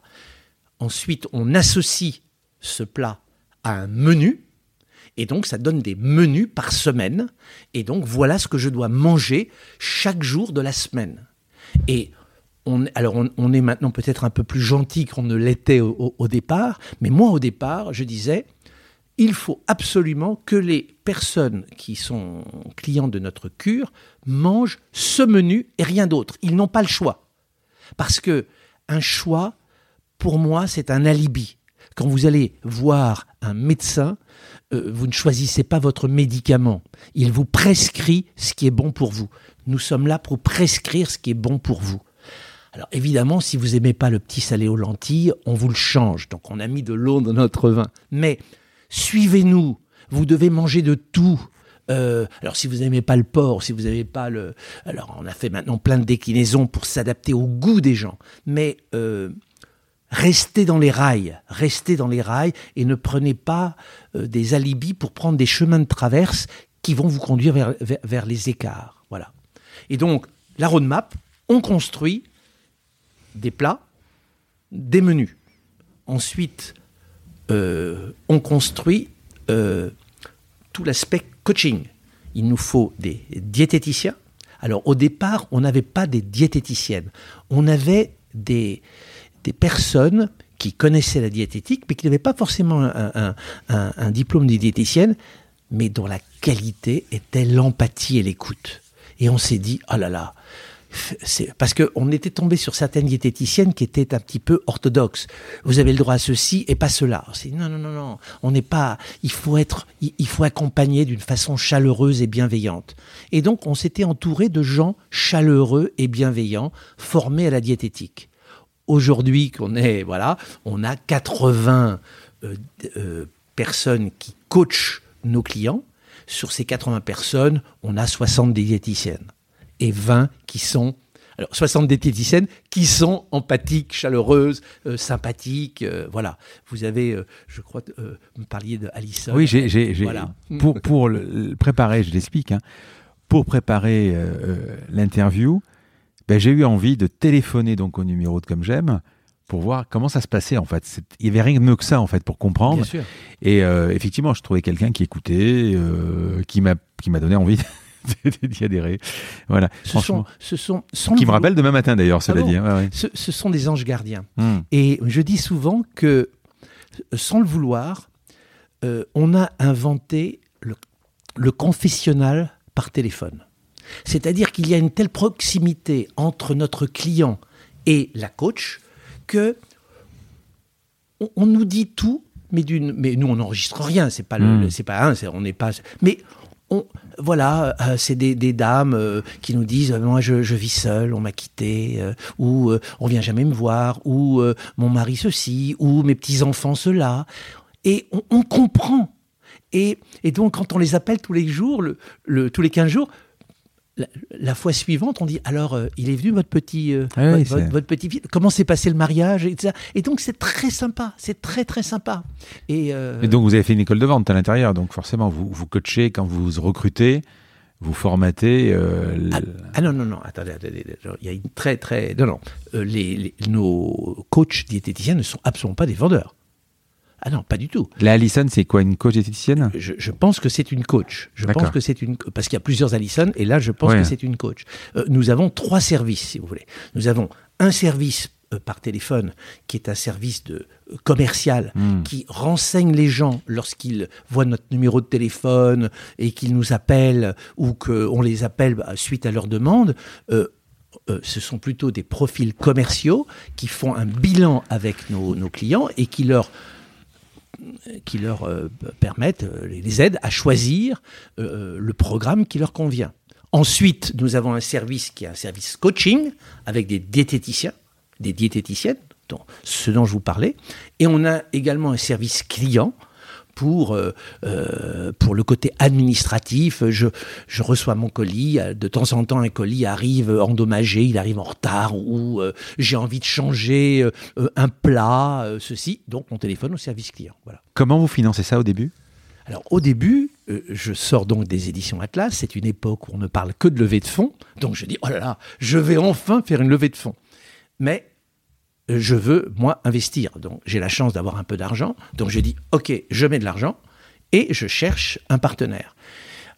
Bon, là, ça se passe plutôt bien parce que j'ai plutôt une belle carte de visite. Et donc, on trouve pas mal de personnes intéressées à mettre de l'argent dans cette petite start-up. On avait, avec Géraldine, fait un, un business plan de 150 pages. C'était avec que des chiffres, bon, qui étaient totalement faux, mais on y croyait en tout cas. Et donc, on choisit parmi tous les investisseurs un Axicap, euh, une belle boîte avec un, monsieur euh, très sympa euh, euh, qui n'était pas euh, le, financier euh, avec des dents qui rayent, vous voyez, euh, un loup de la finance. C'était un, ancien entrepreneur, Antoine Lemasson. Et donc, on sympathise avec lui. On dit, OK, c'est avec lui qu'on fera ce, ce- bout de chemin. euh, voilà. Il investit. Nous sommes évidemment majoritaires. Et euh, Combien vous, vous sonnez euh, on, euh, on, on était à 2 millions au total. Hmm. Euh, Et j'avais mis plus que. Voilà. Ce qui vous permet de financer les recrutements. Non, mais attendez. Et donc, comme le business plan disait qu'il nous fallait 2 millions, je dis oui, mais là, comme mon business plan est forcément faux, mais je ne sais pas où, je dis ok, il faut que je double la mise. Et donc, je dis je vais emprunter. Donc là, on me dit, mais non, c'est pas possible. Lever de la dette pour une entreprise, euh, pour une start-up, c'est pas possible. Ben non, non. On a levé une dette. euh, Le CIC, le Crédit Mutuel ont été là pour nous soutenir. Magnifique. Euh, Bon, c'est vrai que j'avais quand même. C'est plus facile quand on a, quand on est, quand on a eu la carrière que, que- voilà, quand, quand on arrive, quand on a été président d'édition Atlas, c'est plus facile de convaincre un banquier que quand on a 25 ans. Voilà. Euh, donc j'ai profité de ça. Et donc on est parti avec un certain capital et euh, on a perdu euh, beaucoup d'argent. On a fait très très attention. On n'était pas payé. On, les bureaux c'était chez moi. On travaillait sur ma table de billard. Euh, voilà, on faisait très attention, mais tous les chiffres, tous les métriques qu'on avait donnés n'étaient pas au rendez-vous. Et donc il a fallu tout réinventer, tout réinventer. Euh, voilà. Et- Donc, vous, vous avez levé de l'argent, pour revenir à l'époque, vous avez levé de l'argent, vous avez commencé avec euh, euh, vos deux associés, votre fille et Géraldine, l'élaboration des plats, le programme minceur. Voilà. Voilà. Donc là, ça fon- Donc ça c'est 2010. en théorie, ça fonctionne. Maintenant, il va falloir vendre. Voilà. Et on Donc- lance fin 2010. Donc on a mis huit mois pour monter tout ça. Et fin 2010, on lance la chose. Et Comme j'aime.fr, donc vous avez créé un site, j'imagine? non. Comment vous commencez à vendre? Qui sont vos premiers clients? Comment vous enclenchez la en fait? publicité. Parce que le, le Sur quoi? conce- le Sur- concept ouais. de départ, c'est on ne va pas être dans les grandes surfaces. Donc, vous, euh, où est-ce que vous pouvez vendre ce type de programme? Soit dans les grandes surfaces, soit vous-même. Et on dit ah non, Non, mais on sait que le B2C, le B2C est très cher. très cher, Ouais, ouais. bien sûr. Donc- Mais je suis un spécialiste du B2C et ça ne me fait pas peur. D'accord. Et donc, je dis, OK, il y a des techniques dans le B2C pour, pour tester, pour euh, comprendre, etc. Et donc, je commence à faire des tests sur toutes les chaînes de télévision. Et avec les relations excellentes que vous aviez avec Atlas, vous avez, vous leur avez pas demandé d'utiliser, de louer leurs fichiers parce que c'était pas du tout le même secteur, ils le Non. voulaient pas. Non. Non. Ça aurait pu vous aider quand même. Non, attendez, j'avais de- d'excellentes relations avec les actionnaires d'édition Atlas. D'accord. Après, euh, avec le nouveau président, on, on s'estimait, mais euh, bon, euh, c'est- je, je, je- jamais je n'ai rien demandé à, D'accord. à, à édition Atlas. Donc vous attaquez directement radio, radio et télé. Non, j'attaque, je crois, euh, uniquement la télévision, des tout petits tests en télévision en octobre 2010. D'accord. Et là, je m'aperçois que, un, ça ne marche pas. Ah. Enfin, ou, enfin, que ça marche pas exactement comme euh, je, je le prévoyais. Et deux, Sur quelle chaîne euh, on a dû faire, euh, euh, enfin voilà, euh, TF1, France Donc 2, là, on parle de 3, M6. centaines de milliers d'euros, j'imagine, d'investissement. oui, oui, Ouais. on y va, on y va. Hmm. Et surtout, j'étais encore, j'avais la coloration édition Atlas. J'avais pas compris que j'étais une petite boîte. Et donc, euh, édition Atlas, c'était un, c'était, c'était une Formule 1 bulldozer, d'accord? Et donc moi, j'étais le patron d'édition Atlas. J'étais encore dans avec cette, idée-là, et donc j'y vais, d'accord? Et je m'aperçois un que ça ne réagit pas comme je le pensais, et deux euh, que le système informatique que j'avais pris avec euh, d'anciens partenaires d'édition Atlas, des, externes, il était trop gros, trop pas du tout, pas du tout fait pour gérer euh, les clients de, de Comme J'aime, d'une toute petite et minuscule boîte. Et donc, j'attaque en octobre, je ferme en, je ferme en décembre Vous fermez quoi en décembre? Euh, la- l'activité, D'accord. au bout de deux mois. Et je dis, hop, On ça, arrête. ça va pas faire, ça va pas faire. Et je dis, hop, on refait le système informatique. Et donc, au lieu d'acheter, de louer un système informatique sur étagère, je tombe sur un petit génie de l'informatique, mon ami Florent Brie, euh, qui, euh, et je lui dis, euh, tu peux pas me faire un ERP en quatre semaines? Il me dit, non, j'ai dû lui dire en trois semaines. Il me dit en quatre semaines, oui. Je lui dis ok, banco pour quatre semaines. Il m'a fait un ERP évidemment qui, qui n'est pas euh, bon un début de RP, mais euh, fin janvier, je redémarrais avec un système informatique qui fonctionnait pour pour comme j'aime. Alors, attendez. Vous me dites, euh, je lance, je fais la pub, je, Oui. je lance, je balance plusieurs centaines de milliers d'euros dans la pub, ça ne fonctionne pas. Les attendus n'étaient, enfin, on Oui. attendait, on- voilà. Et vous me parlez d'un coup de RP. Donc le RP, c'est la technique, c'est-à-dire c'est la, c'est ce qui va vous gérer les stocks, les envois, etc. Ça n'a rien à voir avec le commercial. Si ça ne fonctionnait pas au commercial, pourquoi en changeant de RP, ça va fonctionner? Non non non non, non. Ça, ça ne marchait pas au commercial et à la technique. Donc ça ne sert à rien Ah oui, de, ça, de c'est faire sûr. du commerce si derrière je ne peux pas euh, euh, gérer les clients que je recrute. Hmm. Donc en un, il faut déjà gérer les clients que je recrute, même s'ils sont trop chers à recruter. Mais vous vous souvenez, cette période-là où vous avez décidé de fermer, combien vous avez fait de, de, de leads De clients? Quand je ferme, Ouais. bah, zéro. Non mais vous faites une pub à la télé, vous faites une pub sur BFM ou je sais pas sur TF, trois fois rien quoi. pas, on devait avoir euh, 100 clients. Allez. euh, Ah oui. ça- Oui, voilà, c'est 100 clients. Euh, je vous dis, c'est un chiffre, voilà, mais pas 1000 ni 10 000, d'accord? Et j'ai vu que 100 clients n'arrivaient pas à le, à, à le full-filer, comme Hmm. on dit. euh, voilà. Donc, je fais un ERP, et parmi toutes les chaînes que j'avais testées, la meilleure me semblait être TF1. Et donc, je dis, je vais continuer des tests sur TF1. Et donc, en février, j'avais un plan avec TF1. Et comme mon ami Florent avait fait le RP un tout petit peu plus vite que prévu, j'avais une semaine où j'avais du temps. Et là, je dis qu'est-ce que je fais pendant cette semaine-là? J'appelle, euh, grâce à un ami, je- parce qu'évidemment, c'est bien d'avoir des amis, j'en avais pas mal dans le, métier, j'appelle RTL, la radio, je tombe sur une fille formidable, Florence Webb, et euh, je lui dis, écoutez, moi, j'ai une semaine, on pourrait peut-être faire un truc ensemble, euh, vendre un nouveau concept où je vais faire la publicité, je vais donner mon numéro de téléphone à vos clients. Ça ne s'est jamais fait à la radio, c'est, ça peut pas marcher, mais si vous voulez, on, on va essayer de le faire marcher ensemble. On se tape dans l'œil, c'est-à-dire, euh, bon voilà, il y a des gens avec qui ça, ça passe tout de suite. Il y avait Céline Noir aussi, bien sûr, il faut pas que je l'oublie. Et vous étiez combien à l'époque? On est toujours trois. Ah oui. Ah ben on était trois, bien sûr. Alors, on- on Donc avec un logisticien, avec un logisticien externe, avec une informatique externe. Hmm. Le- le- la personne dont je parle, Florent, il était en externe, Hmm. d'accord? Et donc, je, je- je- je- pendant une semaine, je fais une publicité sur RTL. Voilà. Euh, J'investis beaucoup d'argent euh, à rebours, c'est bon sang. Euh, voilà. Et je n'ai pas du tout les résultats que je veux. Puis je- j'attaque euh, sur TF1. Euh, là, proportionnellement, ça marche mieux que sur RTL. Mais je continue, TF1, toutes les semaines, je continue. Et vous savez, quand on démarre une boîte, on n'a pas les outils et donc je n'avais pas tous les tableaux de bord euh, nécessaires pour suivre l'activité. Et finalement, mon principal tableau de bord, euh, euh, c'était euh, mon relevé bancaire. Et donc, les clients arrivaient, donc j'étais content, on était tous contents, il y avait des clients. Et puis, euh, fin février, j'ai dit, tiens, on a des clients, mais j'ai perdu de l'argent. Euh, fin mars, ou j'en perds encore plus. Fin avril, je dis, oh là, bon sang. Et hop, je réarrête, je dis, ça y est, je vais me planter. En six mois, j'ai planté la boîte. Parce que, ok, c'est facile de recruter des clients quand vous faites de la publicité, mais, mais les recruter d'une façon rentable, euh, non, c'est très, très, très difficile.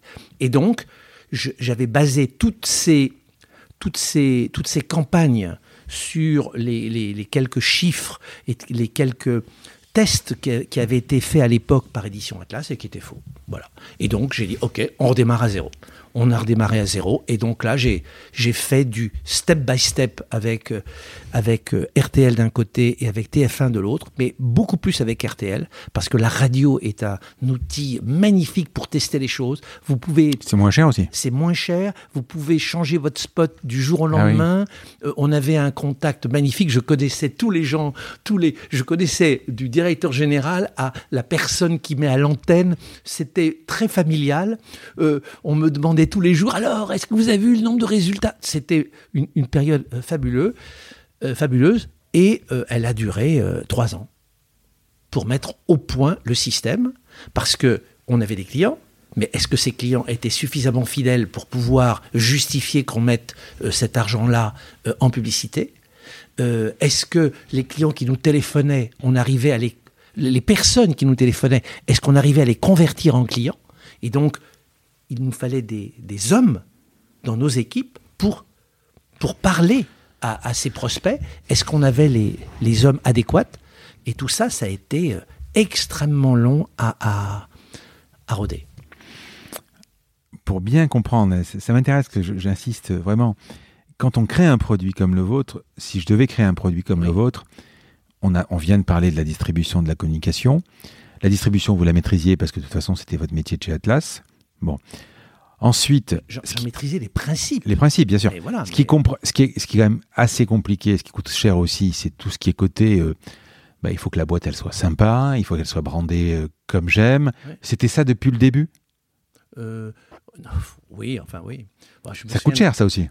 Oui, oui, mais c'est pas le plus compliqué. Je me souviens de la première boîte que nous avons faite. Hmm. Euh, ça, là, j'étais pendant, c'était au mois d'août 2010. Je, je fais une boîte, je suis avec mon cartonnier et je dis alors voilà, je voudrais que les produits euh, soient mis en quinconce comme ça et co- comme ça quand on ouvrira la boîte, euh, ce sera magnifique, etc. J'avais oublié que c'était envoyé par la poste, que la boîte allait tomber euh, et, et être euh, vraiment bousculée et donc on a eu de gros problèmes de- d'emballage. donc après, il a fallu tout changer. Mais si vous voulez, il y a ce que vous faites pour avoir un produit, euh, si vous voulez, tout ce qui est emballage, vous le faites une fois et, et tous les deux, trois ans, vous le changez. Euh, c'est bien, mais ce n'est pas déterminant. Ce qui est déterminant, c'est la qualité du produit. La qualité du produit, son efficacité et la fidélité. La fidélité. Oui, une fois que vous avez ça, Oui, puis c'est le truc des riches aussi. C'est-à-dire qu'à un moment, quand vous commencez à avoir de l'argent, quand l'argent rentre, vous pouvez soigner les petits détails. Évidemment, quand vous, vous avez un iPhone sur le, sur le, sur le truc, on, on connaît tous l'expérience d'achat d'iPhone depuis la boîte, depuis, depuis le moment où vous le recevez. Euh, L'essentiel, c'est évidemment le produit, mais le- l'effet waouh, déjà, quand vous l'ouvrez, il y a quand même quelque chose. Aujourd'hui, j'imagine que le produit comme j'aime, euh, c'est rassurant d'avoir bien rangé. euh, voilà, c'est important. Non, non, mais, non, mais là, on parle euh, aujourd'hui, Hmm. après dix ans d'efforts, je, je- on a des réunions tous les mois pour dire qu'est-ce qu'on peut améliorer, qu'est-ce qu'on peut faire de mieux, etc. Franchement, en termes d'amélioration, je, je défie les gens à faire des choses mieux. Je dirais, nos plats, ils sont magnifiques. D'accord Notre présentation, bon, elle est bien. Hmm. Et donc, aujourd'hui, faire mieux, c'est faire plus c'est faire plus. C'est pour ça qu'on fait des magazines, c'est pour ça qu'on fait des encyclopédies à côté. On fait plus, on fait des applis. On a fait 560 exercices physiques pour apprendre aux gens en deux minutes et demie à bouger. Et puis de 2 minutes et demie, on va passer à 3 minutes et demie, à 4 minutes et demie, à 7 minutes. Le but, c'est de les mener vers 10 minutes par jour. Et ça, on fait une appli qui les conduit à changer leurs habitudes. Donc aujourd'hui, voilà, on peut toujours améliorer, mais, mais on, est bien, on est bien. Le, je suis toujours partisan du 80-20, moi, parce que le, le côté, le zéro défaut de Toyota, c'est magnifique, mais ça, pas, pas au démarrage. Vous ne pouvez pas avoir un zéro défaut au démarrage. Et, et le but, c'est de démarrer. Et quand on démarre, il faut être sur les choses essentielles. Et les choses essentielles, c'est la qualité produit, pas forcément sa présentation, qualité et, efficacité du produit, puis ensuite la distribution qui est, si vous voulez, quand vous passez par Carrefour, une fois que vous avez, comment dire, passé le cap de l'acheteur qui vous, qui vous dit ce sera temps, etc., ben, vous faites plus rien. Enfin, pas grand-chose. Oui, il faut le mettre en avant, il faut faire un peu de pub pour... Bon, voilà. Euh, quand vous n'êtes pas distribué par Carrefour et que vous le faites vous-même, et que vous dites aux gens, téléphonez et on va vous expliquer, etc., mais c'est un bazar euh, terrible. Et donc, vous ne savez pas du tout si l'argent que vous avez investi pour, euh, susciter cette curiosité va générer 10 appels ou 10 000 appels. Vous n'en savez rien. Vous, passez dans Télé 7 jours. Prenons Télé 7 jours dont vous parliez. À l'époque, ça diffusait à 3 millions. Maintenant, euh, disons, allez, à 1 million. Vous faites une page de publicité dans, Télé 7 jours. Un million de personnes. Combien vont vous répondre? 900 000 800 000 500 000 Ou 5 Vous n'en savez rien. Et donc vous essayez. Et au départ, vous dites, oh bah, allez, il y en a peut-être 10% qui vont répondre quand même. Voilà. Et donc, il y a bien 100 000 personnes qui vont répondre. Mais pendant ces deux, trois phases où vous suspendez donc euh, la boîte, ce qui c'est même pas un pivot, euh, à la dernière fois où vous avez, avec RTL, ajusté pour pouvoir qu'est-ce que vous avez changé pour que ça fonctionne euh, finalement On change le plan média, on change euh, la manière de, de, de, s'exprimer, ce que l'on propose. Euh, vous vous mettez en avant, vous aussi, je crois. Oui, oui, oui. Oh, ça, ça hmm. c'est trop, trop sympa. Toute la création, on l'a hmm. fait nous-mêmes. S'il faut enregistrer des spots, bon, ben voilà, je prête ma voix. Ou, ou aujourd'hui, c'est mon gendre qui, euh, qui, qui, fait tout ça et qui le fait très bien. Et euh, Arthur Furtos. Et euh, on, on, change ça. Et puis après, on s'aperçoit on s'aperçoit toujours que un problème en cache un autre. Voilà. Donc quand vous avez les bons plans médias, quand vous avez les bons spots, finalement vous avez des gens qui répondent et puis ils, sont, ils, appellent des gens qui ne sont pas formés chez vous et qui ne savent pas répondre aux besoins. Et donc il faut répondre aux besoins. Et ensuite, une fois qu'on a répondu aux besoins, on dit mais qu'est-ce qu'ils ont pris comme abonnement? Ils ont pris cet abonnement. Ah oui, mais le produit, est-ce qu'il correspondait? Non, il faut qu'on change un petit peu le produit parce que Et donc, voilà. Et donc ça prend un temps considérable. C'est un métier mais hyper compliqué je dirais, les gens qui me disent de temps en temps, bah, finalement, vous êtes un épicier, vous vendez des plats, point, et vous, faites, vous vendez des plats, vous faites de la publicité. Bon, ben voilà, ben, que tout le monde le fasse. Hein. S'il suffit d'avoir de l'argent pour, que, pour faire un comme j'aime, alors là, je rigole, je rigole. Vous avez des labos, genre, donc euh, vous vous fabriquez pas vous en fait. Ah non non non. On est comme vous, avez vous, vous, avez des imprimeurs. Oui. Euh, moi je suis éditeur. D'accord. Donc mais vous c'est pas quelque chose. Et auteur un petit peu, mais pas imprimeur. Vous n'avez pas voulu vous emmerder euh, C'est un autre métier. Un autre métier. Voilà, je viens d'acheter, pour des questions de fidélité, parce que je suis infidèle, le, mon logisticien qui m'a suivi dès le départ. Là, il voulait prendre sa retraite. J'ai dit, OK, je, rachète tout, tout, tout, le bâtiment logistique. Donc, je change un peu de métier. Mais la logistique était tellement bien faite par cette société, je me dis, il faut que je conserve ça. Voilà. Donc je, change un peu, je rajoute une corde. De là à rajouter la corde fabrication de plats, chacun, voilà, chacun son métier. Bon, tout a évolué, j'imagine les plats aussi. Bon, on va être concret. Euh, si vous me proposez euh, dans un plat euh, un, cabillaud au, au, haricot vert, ça va être facile en termes de calories, etc. Mais si vous me proposez des lasagnes, par exemple, donc J'imagine que vous allez faire attention sur l'huile, sur pas mal de choses, mais même sur la pâte elle-même. Est-ce que vous allez devoir donner une contrainte La pâte, la pasta? Vous allez devoir mettre des, pâtes moins caloriques, où il va falloir trouver des pâtes, fabriquer vos propres pâtes pour pouvoir cadrer dans le nombre de calories qu'il faut dans la journée. On va pas euh, fabriquer nos propres pâtes, mais euh, on va demander euh, comment. Euh, euh, euh, on- enfin voilà, on, a un, médecin nutritionniste et un diététicien qui donne un cahier des charges extrêmement sévère pour que le plat euh, euh, s- ait la composition, la, la, et, la composition idéale, idéale. Et donc, euh, je ne peux pas vous dire exactement quelle est la composition idéale pour euh, un plat de lasagne, mais euh, euh, on, on- fera attention. Alors, il y a l'origine des ingrédients. Par Oui, exemple, la, la viande sera nécessairement française. Il n'est pas question d'avoir une viande qui ne soit pas française. Euh, la pâte, je ne sais, connais pas bien les, les- les pâtes des lasagnes, mais euh, il y aura des... des euh, je veux pas dire de bêtises. Je veux pas dire de bêtises. Non, non, mais pas m'avancer sur où, le. où je veux aller, c'est Oui. que forcément, moi, si je dois créer un, un régime, un programme minceur, excusez-moi, je dis régime, Non, non, parce que mais pour moi, c'est ça. On s'est compris. Vous avez donc, évidemment, euh, si c'est dégueulasse, vous vendrez pas. OK? Si c'est pas hypocalorique, bah, ça va pas marcher. Hmm. Et il faut également qu'il y ait de la diversité parce que vous pouvez pas faire manger euh, du poisson ou de la viande tous les jours, etc. Mais vous avez également deux paramètres qui sont importants pour moi, par exemple. Vous avez la satiété, enfin le, le- le- le- Satiété. la satiété, Oui, bien c'est-à-dire qu'il faut qu'à un moment, quand il est terminé, le gars n'est pas faim. Bien sûr. Et vous avez le plaisir. C'est-à-dire que si vous, on sait tous, et les enfants commencent par là, hein, on sait tous que des, moi avec mes enfants j'appelais ça les plats jaunes, parce que les plats jaunes c'était les frites, le, le- les pâtes, tout le monde aime ça. On sait très bien que si vous allez mettre des pâtes, ça va donner, le- le- c'est c'est une joie pour quelqu'un qui fait un régime. Voilà.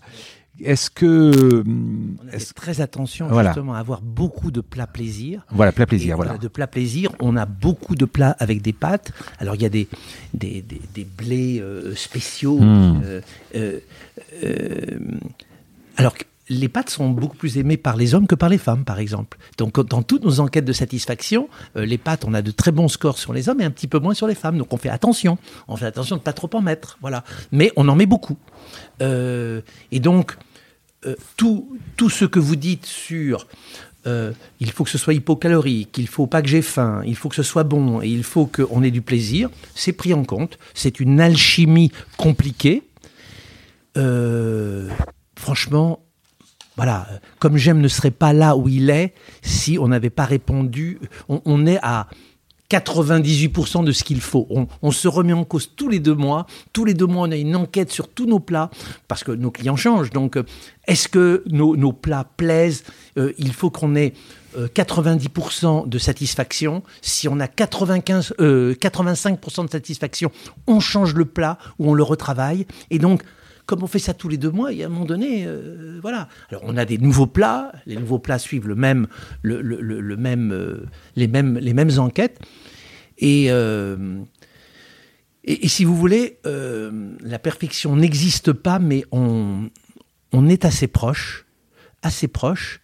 Et après, aux gens qui ont goûté nos plats, qui veulent maigrir et qui pourraient être critiques, d'abord, je, franchement, j'en connais pas beaucoup, mais après, je les regarde dans les yeux. Les avis sont bons sur Internet. Mais je- les clients, il n'y a aucun problème. C'est tous ceux qui ne connaissent pas, qui disent Oh, c'est- pas bon. Mais attends, goûtez, mais goûtez, les gars. Enfin, de toute goûtez. façon, de, de toute façon, Bernard, Oui. euh, si je prends un plat de lasagne euh, minceur, enfin équilibré ou, ou léger, je veux dire, il pourra pas être, il pourra pas avoir le même goût que le truc que je fais à la maison avec. euh, mais c'est normal. On, on- Ça, c'est on est, on est, on n'est pas là pour ça, quoi. Voilà. Sinon, voilà. Mais, mais, euh, un plat de lasagne cuisiné par nos équipes Mmh. est très bon. Il a l'avantage, et, et regardez ce que vous trouvez ailleurs, d'être Nutri-Score A. Mmh. C'est très difficile de faire que des plats Nutri-Score A. Et Yuka Tout- aussi, ouais, ouais, tout, tout, euh, Yuka excellent. Mm. Donc tous nos plats sont euh, Nutri-Score A. Ça nous a pas au départ, puisque Nutri-Score n'existait pas. Hmm. Et donc, quand il a existé, on a passé tous nos plats au Nutri-Score. On a vu qu'il y en avait certains qui étaient en C, en D, en B. On a tout changé. Et petit à petit, euh, donc maintenant depuis trois ans ou deux ans, ils sont tous A. Certains petits déjeuners sont C, mais à ce moment-là, on en limite la quantité parce que les, les- les petits déjeuners sont un peu plus sucrés, Mm. donc euh, on ne peut pas faire du A. C, on en limite la quantité et du coup, on a un équilibre qui est parfait, qui est parfait. Voilà. Combien ça coûte? Alors ça dépend pour combien de temps vous vous abonnez. Si Mm. vous abonnez pour un mois, ça vous coûtera 500 euros. Mais qu'est-ce qu'on peut avoir sur un mois? On peut perdre quoi 3 kilos? Ah non, non, non, non, non, non. Sur un mois, vous pouvez perdre. Non, ça dépend. Si vous avez euh, euh, 15 kilos à perdre et que vous le faites un mois, vous allez perdre, vous, homme, vous allez perdre 6, 7, euh, 6, 7 kilos. Voilà. D'accord. Si vous le faites sérieusement, si vous le faites, d'accord? Mm. Euh, Si maintenant vous avez euh, 4 kilos à perdre, bah, vous allez perdre en un mois. Si, voilà, euh, À l'époque, quand vous avez créé le truc, euh, ça n'existait pas. Non. Donc aujourd'hui, il y en a deux ou trois, Bon ou je sais pas qui. Euh, Donc ça coûte combien Donc, ça m'a dit? Non, 100. je dirais que en moyenne, les gens s'abonnent quand même pour quelques Ouais. mois, et donc ça tombe dans les 400, dans, dans- dans les 400 euros. J'imagine que je vais vous poser une question, mais je pense aussi que vous avez la réponse. Pour une ville moyenne en France, parce que les prix sont disparates en France dans les alimentations, euh, pour quelqu'un qui mange à peu près correctement, euh, il dépense combien? Nous, on- alors ça dépend le, nombre de personnes qu'il y a dans le foyer, Oui, mais on dit que euh, une, une personne seule, oui célibataire, ouais, c'est plus simple. une personne seule dépense 250 à 300 euros. Hum. Euh, une personne dans une famille, peut-être 200 euros, peut-être 180. Donc ça coûte à peu près une centaine d'euros de plus. euh, 200 euros de plus. Voilà. D'accord. Moi, moi, je, je disais, je disais un petit peu d'une façon euh, que pour un célibataire, c'est gratuit. Ou presque gratuit. Un célibataire qui a euh, 20 kilos à perdre et qui, un célibataire ou une célibataire, hein, qui a 20 kilos à perdre et qui s'abonne pour 8 mois, va être légèrement en dessous de 400 euros. Allez, c'est quasi gratuit. Ça lui coûtera pas plus cher que ce qu'il mangeait euh, avant. Vous avez toujours cette. Alors, ça, ça fait à un moment une polémique. Cette semaine gratuite? En fait, on l'a toujours, mais on le dit pas. On n'a pas le droit. euh, euh, c'est- une polémique euh, que j'ai pas bien comprise parce que euh, on n'a pas le droit de dire le mot gratuit bien qu'elle soit gratuite. Voilà. Donc euh, bon, donc je, je- elle n'est pas gratuite, je le dis pas. Je, il faut, je n'ai pas le droit de le dire. Mais on envoie au client quatre semaines. Le fait de- de- de- d'acheter quatre semaines lui permet d'avoir l'équivalent de la première semaine gratuite euh, par rapport à euh, ces quatre semaines achetées individuellement. C'est-à-dire que si au bout d'une semaine, ça lui plaît pas, il peut renvoyer? Ah bah oui, au- si au bout d'une semaine, il, il a le droit de goûter, de manger la première semaine, si au bout d'une semaine, il, il a mangé la première semaine, ça lui plaît pas, il renvoie les trois semaines et c'est gratuit. Mais là où on n'a pas le droit de le dire, c'est qu'il a payé pour les trois semaines et donc on le rembourse. Oui. Et donc, c'est pas gratuit puisqu'on le rembourse. Mais voilà, donc je ne sais pas. Alors, on, on me dit, vous devriez dire satisfait ou remboursé. Mais le satisfait ou remboursé, c'est si on remboursait, euh, c'est s'il avait payé les quatre semaines. mais vous savez, Or, il ne paye pas les quatre semaines. Vous savez, dans, dans, ma, dans mon métier, euh, Papéo, j'ai une imprimerie, donc qui, pour simplifier, dès que vous commandez en ligne chez nous, le port est gratuit. Bon, Oui. vous Parfait. commandez un magazine, le port est gratuit. Bon, ce qui est normal parce qu'il faut calculer les préférés. Effectivement, j'ai eu, euh, il n'y a pas très longtemps, une, euh, une- un appel de la direction des fraudes pour vous comprendre bien la différence entre gratuit Et compris. et compris. Bien sûr. Et voilà. Mais rien n'est gratuit. Ah, bien parce sûr, que de toute façon, c'est Mais compris. bien sûr, c'est Voilà. compris. C'est tout. Et donc, c'est vrai qu'effectivement, euh, on rajoute bien que c'est gratuit en France et, en, et au- en Belgique, par exemple, et au Luxembourg. Mais moi, si vous m'achetez de l'imprimerie pour les États-Unis, c'est pas gratuit. Voilà. Hmm. C'est compliqué et c'est un peu. euh, C'est. c'est- c'est- Oui, on, on, En- tend- on un F. Non, mais en tout cas, ce qui est clair, ce qui, Ouais. est, ce qui est beaucoup plus clair, Hmm. c'est, euh, si vous voulez, quand on dit, on- quand on disait que la première semaine était gratuite, on voulait dire, on voulait dire que d'une part, elle était gratuite pour ceux qui n'aimaient pas, c'est-à-dire qui essayaient les quatre semaines et qui, donc la première, et qui renvoyaient les trois autres. Donc là, franchement, ça leur coûtait rien. Oui, le, les frais de retour des trois autres. Voilà. Et alors là, on, on m'a dit, oui, mais vous voyez, c'est pas gratuit puisqu'il y a les frais de retour. Mais c'est pas du tout pour ça qu'on nous a dit qu'on n'avait pas le droit d'utiliser le, mot Oui, mais- gratuit. Mais ok, ça coûtait 30 euros de, de retourner. Ok, mais donc c'était clairement gratuit pour ceux qui refusaient, mais c'était également gratuit puisque moins cher pour ceux qui acceptaient. Et il y en avait évidemment beaucoup, beaucoup, beaucoup. Mais, qui mais, mais, acceptaient. mais vous savez, voilà. encore une fois, sur l'e-commerce, moi, je subis aussi des gens. Alors, moi, je suis dans le B2B. Ouais. Dans le B2B, il n'y a pas de, de, de rétractation possible, parce que c'est des entreprises à Bien sûr. entreprises. Bon, souvent, on me dit oui, mais ça me truc. Enfin, pas souvent, parce que j'ai très peu de retours. Mais on me dit, euh, moi, ça ne me convient pas, renvoyez-moi, renvoyez-moi l'étiquette. En fait, c'est Amazon qui a, qui, a, qui, a, qui, a, qui a balancé ça. Ou Amazon, ou un peu les Asos et toutes les boîtes comme ça. Même aujourd'hui, sur des grosses boîtes comme vente privée, c'est pas gratuit le retour. Hein. Ouais. Vous payez, quoi. Euh, à un moment, euh. Si vous voulez, nous, pourquoi on ne le fait pas gratuit? Euh, Parce que quand vous allez sur Amazon et que vous retournez un colis, bah, vous retournez le colis. Hmm. Nous, quand on nous retourne le colis, on nous retourne trois sur les quatre. Trois semaines sur les quatre. Donc, on a déjà donné euh, une semaine. euh, il peut quand même payer le retour des trois autres. Voilà, c'est pour ça, parce qu'on se dit, sinon, il pourrait y avoir des abus dingues. Je commande 15, euh, euh, voilà. Donc, donc, voilà. Juste pour terminer, ensuite, on- il nous restera la communication et quelques métriques. Juste un truc, donc, c'est un. Alors, quand on parle d'équilibre, un équilibre, ça veut dire si je mange trop, évidemment, je maigris pas, mais si je mange pas assez, je maigris pas non plus. C'est-à-dire que, par exemple, si vous m'envoyez un colis avec, euh, mettons, euh, une soupe. euh, par exemple, ce soir, je dois manger une soupe, un poulet basquaise et je vais terminer par un flan. Et j'ai droit à deux biscottes je mange pas mes biscottes. Ou je vais avoir faim, ou est-ce que si, si je, je- je suis en hypo, euh, enfin si je commence à ne à pas manger assez, ça marchera pas non plus. Non, non, franchement, c'est. Alors, C'est un équilibre. euh, c'est, un équilibre, mais on est, euh, ce, ce ne sont pas des médicaments que nous envoyons. Hmm. Donc, euh, vous avez quand même une forme de liberté, c'est-à-dire qu'on vous recommande et on vous incite à suivre exactement notre, notre menu et Mm. les plats que nous vous envoyons.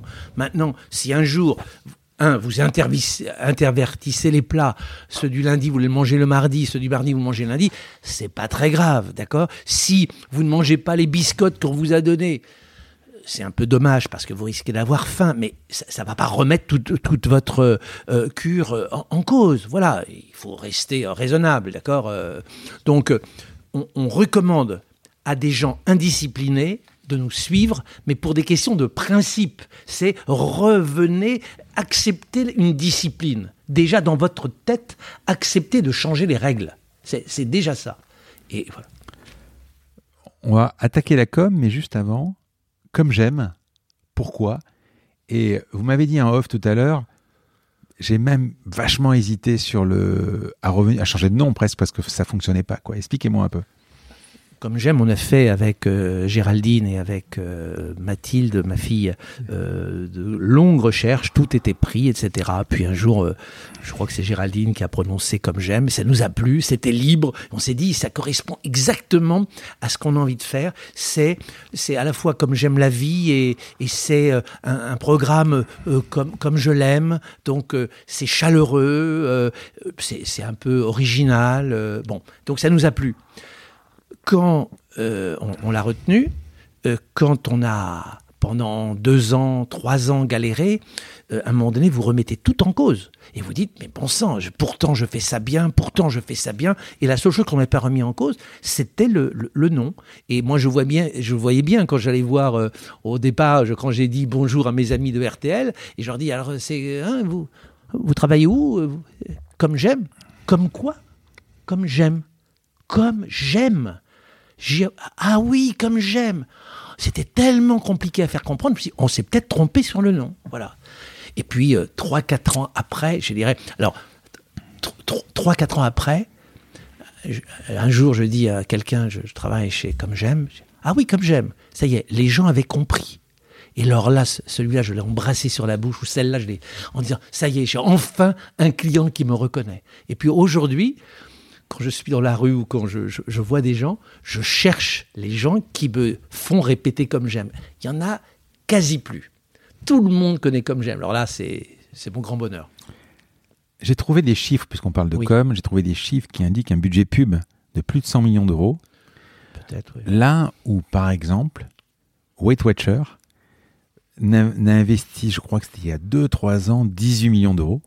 Donc une boîte qui est quand même, je ne sais pas combien de fois plus grosse que vous, mais en France tout au moins, beaucoup moins d'investissement. Ça a été quoi votre, votre, votre stratégie en tant que jeune entreprise? Il fallait euh, asseoir la marque, rattraper les boîtes les plus connues, et c'était euh, dépenser, dépenser, dépenser? Il y a plus, plein de questions dans ce que vous dites. Hmm. Alors, euh, dans l'ordre, en France, nous sommes beaucoup plus gros que White Watchers. Donc il n'y a, pas de, a pas de comparaison. Hmm. nous avons enfin réussi à devenir, d'après nos études, donc je ne veux pas de polémique avec Weight Watchers, mais d'après nos études, maintenant, quand on dit j'ai envie de maigrir, on dit comme j'aime. Et on dit, et on dit Weight Watchers en deux. Donc on, les a normalement doublés. Mais je ne ferai pas une polémique là-dessus. Euh, avant, on n'existait pas. Voilà. Euh, tous les autres dont vous parlez n'existent pas. D'accord? Voilà. Euh, alors, après, oui, il fallait créer une marque il fallait créer une marque, mais on n'a pas voulu la créer euh, euh, comme on, l'aurait créé si on avait euh, un fonds avec des moyens illimités. Si vous voulez, on a peut-être oublié de dire que le, fonds Naxicap dont je parlais tout à l'heure, finalement, on s'est mis d'accord en 2014 pour qu'il sorte ça a été un des épisodes les plus marquants de ma vie, la sortie d'un fonds financier très très compliqué. Voilà, mais ils sont sortis. Et malheureusement. Aujourd'hui, donc, vous avez 100% ah à la famille, quoi. C'est familial ou amical. Je hmm. dirais, euh, voilà, il y, a 10% qui sont avec des amis. Euh, mais. Euh, et donc, il n'était pas question de se mettre sur la paille. D'accord? Voilà, donc on a, fait, on a pris beaucoup de risques, mais on a réussi à autofinancer cette création de marque. Quand vous dites dépenser, dépenser, dépenser, c'est un mot que je ne connais pas le mot dépenser, je ne le connais pas. Investir. Investir, investir, investir. dépenser, c'est à fond perdu. Investir, c'est parce que vous avez en ligne de mire un résultat. Qu'est-ce que vous attendez? Vous attendez la création de marque, mais vous attendez aussi des résultats financiers. Mais c'est la publicité qui a fait le succès ou c'est grâce au succès que vous avez fait de la pub? Vous avez la réponse. C'est grâce au succès qu'on a fait de la pub. sinon, tout le monde préfère comme j'aime. Mais non, non, c'est le succès de Comme j'aime, de la méthode, de, des hommes qui sont derrière, de nos coachs, des plats qui sont extraordinaires, de, de, de, de, de l'appli, de la balance, euh, aujourd'hui euh, des, des, studios Comme j'aime que nous avons créés. Tout, tout cet écosystème autour de Comme j'aime fait un succès. Et quand vous avez un succès, alors là, vous avez intérêt à le faire connaître. À, le, quand vous avez quelque chose qui marche, à ce moment-là, vous appuyez sur le bouton et vous dites je le fais connaître. Voilà. Mais faire connaître quelque chose qui ne marche pas. Quand vous passez d'une boîte de, 600 millions de chiffre d'affaires, 29 pays, 700 euh, collaborateurs, etc., comme Atlas, et que vous rentrez dans, chez vous à travailler sur un billard à 3, à reprendre à zéro, et que euh, on rêve quand même de retrouver cette, cette notoriété, cette quand vous, quand vous baladiez et que vous disiez je suis le patron d'Atlas, aujourd'hui vous, vous revivez la même chose, que comme j'aime c'est ultra connu, mais au début c'est pas frustrant euh, de d'avoir ça accroche sur le nom, vous dites comme j'aime, on vous dit quoi euh, les résultats sont pas là, vous dites putain mais qu'est-ce que j'ai fait quoi? Vous avez absolument raison, c'est que pendant un an, peut-être peut-être deux, j'ai été euh, une sorte, je suis devenu anonyme. Et ça a été très compliqué parce que je, je, je, on me connaissait Bernard Canetti, mais euh, Bernard Canetti, président d'édition Atlas, et je ne pouvais plus le dire. Alors, évidemment, dans une réunion, euh, on disait ou je disais, oui, je suis l'ex-président d'édition Atlas, mais quand même, on m'avait enlevé une partie de moi-même. Et compliqué, compliqué, parce que dans votre tête, alors il faut aussi adapter. Vous dites, je n'ai plus les mêmes moyens qu'avant. Et puis, vous n'avez peut-être pas les moyens, mais vous avez des envies, vous avez des réflexes. Et, et, et euh, moi, j'étais absolument persuadé que euh, qu'on arriverait à faire quelque chose de grand. J'a- J'avais pas du tout imaginé que ce soit aussi grand. Ça, ça, je l'avais pas pas prévu. Mais je disais, on va faire notre travail normalement. On va être rigoureux. On va comprendre. On va résoudre le problème. Et une fois qu'il est résolu, on appuie sur le bouton. Voilà. Et c'est ce qui s'est passé au bout de quatre ans et, et demi. Voilà. Les 2 euros de chez Carglass, c'était un modèle? Ah ouais. Ouais. Ouais, J'en étais sûr. Vous savez que, alors là, c'est Ouais. parce que je les aime bien, les gars de, l'équipe de Carglass, et dès que je les vois dans des, dans des réunions euh, professionnelles, je leur dis, c'est vous mes, c'est vous mes concurrents. C'est incroyable ce qu'ils ont fait aussi. hein. Ouais, c'est- oh, ils font un travail formidable. Et ils ont le même souci que nous. C'est-à-dire que quand on a euh, créé cette franchise, c'est-à-dire ce nom, maintenant on sait qu'on peut ré- réparer son pare-brise n'importe où, que c'est simple, etc. Vous avez plein de petits qui font, qui ne font rien et qui disent nous on fait la même chose. Mais non, ils font pas la même chose. Ils le font moins bien et ils, ce, sont des, voilà, ce sont des, je dirais pas des sensus parce que c'est pas très gen- gentil, mais c'est ce que je pense intimement. Et le fait de vous mettre en avant à titre personnel, c'était. euh, pourquoi en fait? C'était euh, faire un peu la méthode à flelou ou quoi Ou c'est vous dire. euh, pourquoi vous êtes investi dans le. Euh, j'ai- à un moment donné, j'étais absolument persuadé, parce que je voyais dans mes contacts partout, que euh, Comme j'aime n'était pas incarné. Comme j'aime, on n'avait pas le diététicien, on n'avait pas voilà. Et j'ai dit à ma fille Mathilde, Mathilde, il faut que tu incarnes comme j'aime. Et ma fille, elle a toutes les qualités, elle a aussi la qualité de, de ne pas vouloir se mettre en avant, de vivre tranquille. Euh, c'est une bosseuse, c'est une femme extrêmement gentille, sympathique. Elle a, toutes les qualités, mais elle n'a pas, elle a pas envie qu'on la remarque dans la rue euh, ou qu'on l'insulte sur Twitter. Et donc j'ai dit, ok, je le fais. Et moi, c'était très clair. Je dirais, vous n'avez pas un chef d'entreprise, euh, euh, enfin, sur un produit aussi polémique que peut l'être un régime, aussi polémique qu'un régime qui est supporté par la publicité. Donc vous avez à dos tous ceux qui n'aiment pas les régimes, vous avez à dos tous ceux qui n'aiment pas la publicité. Donc c'est un produit polémique. Je dis, bon, écoutez, moi, je suis pas là pour créer des polémiques ou pour emmerder les gens. Je suis là pour résoudre un problème. Un problème qui est grave. Il y a 50% des Français qui devraient perdre du poids. Je les oblige pas à perdre du poids. Ils font ce qu'ils veulent.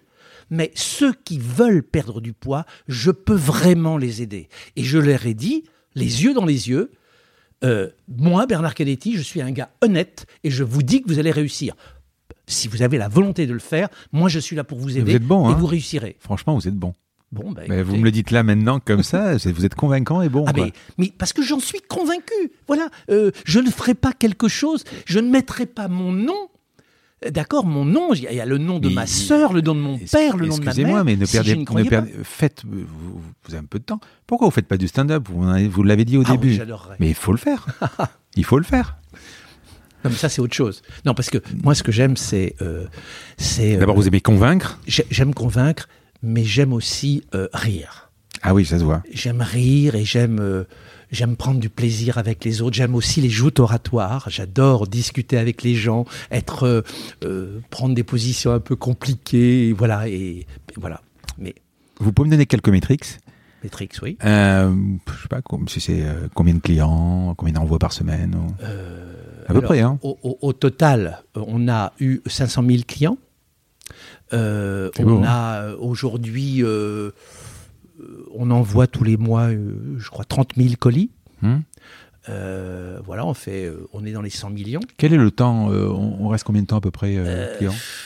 la moyenne, les, la- les- les moyennes sont toujours fausses parce que on voit pas. Il y a, y a- c'est énormément réparti. Il y a, il y a 50% des gens qui peuvent rester un mois ou, ou deux mois. Mais en plus, ils peuvent Mais- mais- stopper mais- pour l'été, revenir en septembre. Oui, ouais. oui, alors, on, on ne- ça on le conseille pas. Ça on le conseille pas. On essaye de, de- de- d'être régulier. Donc il y a beaucoup de gens qui le font d'une façon courte parce qu'ils ont euh, 6, 8 kilos à perdre. Et on a quand même beaucoup de gens qui euh, sont avec nous 8 mois, euh, 10 mois, euh, parce qu'ils ont euh, 20 kilos à perdre. Et donc la moyenne, euh, c'est, plusieurs mois, mais je peux pas vous dire, euh, c'est pas 8 et c'est pas 1. Voilà. Combien vous êtes aujourd'hui? Alors, dans Comme j'aime pur et dur, on est 350. Hmm Et dans le groupe que j'ai créé, parce qu'on n'en a pas parlé, mais voilà, on est 1000. on, peut en parler. Le, par, par euh, mon sujet, le sujet de ma vie, d'accord, c'est de, de régler les problèmes des autres. D'accord? Et donc, dès que je vois quelque chose qui peut être résolu, enfin, qui demande à être résolu, ça m'intéresse. Et le, bon, et j'avais créé à l'époque d'édition Atlas une boîte qui s'appelait le Centre européen de formation. Je l'avais créé avec euh, Jean-Michel Bénard, un, vieux complice. Euh, qui euh, est devenu le directeur de, général d'édition de, du Centre européen de formation lorsque j'ai quitté Édition Atlas. Et puis, la nouvelle direction, au bout d'un moment, a commencé à vendre les bijoux de famille. Et ce bijou-là, le Centre européen de formation n'était pas un bijou puisqu'il avait perdu beaucoup d'argent. Et moi, à l'époque, je supportais parce que je disais, le Centre européen de formation est là pour aider des gens qui n'ont pas de diplôme à en passer. Et donc, on règle le problème, une petite partie du problème de la formation en aidant les gens euh, euh, en fait, c'est les cours du soir par Internet ou par correspondance à l'époque, mais par Internet pour passer des CAP. Euh, CAP pour travailler dans les métiers de la petite enfance, dans les métiers de la cuisine, dans les métiers de la coiffure, dans les métiers de l'esthétique, dans les métiers de l'animalerie. Bon. Donc, on a, on a une quinzaine de, de, formations pour aider les gens à s'en sortir et à avoir un métier euh, où on gagne sa vie normalement. Et donc, euh, Édition Atlas a jeté l'éponge euh, en 2012 et a dit euh, je vends. Et à ce moment-là, Jean-Michel s'est rapproché de moi. On avait, évidemment toujours gardé les contacts. Il dit Oh là là là là, ils vont vendre le truc, quel dommage, et ça risque de faire un bain de sang. Et donc là, j'ai dit Bon, ok, ben, on va le reprendre tous les deux. C'était au pire moment de Comme J'aime, au pire moment.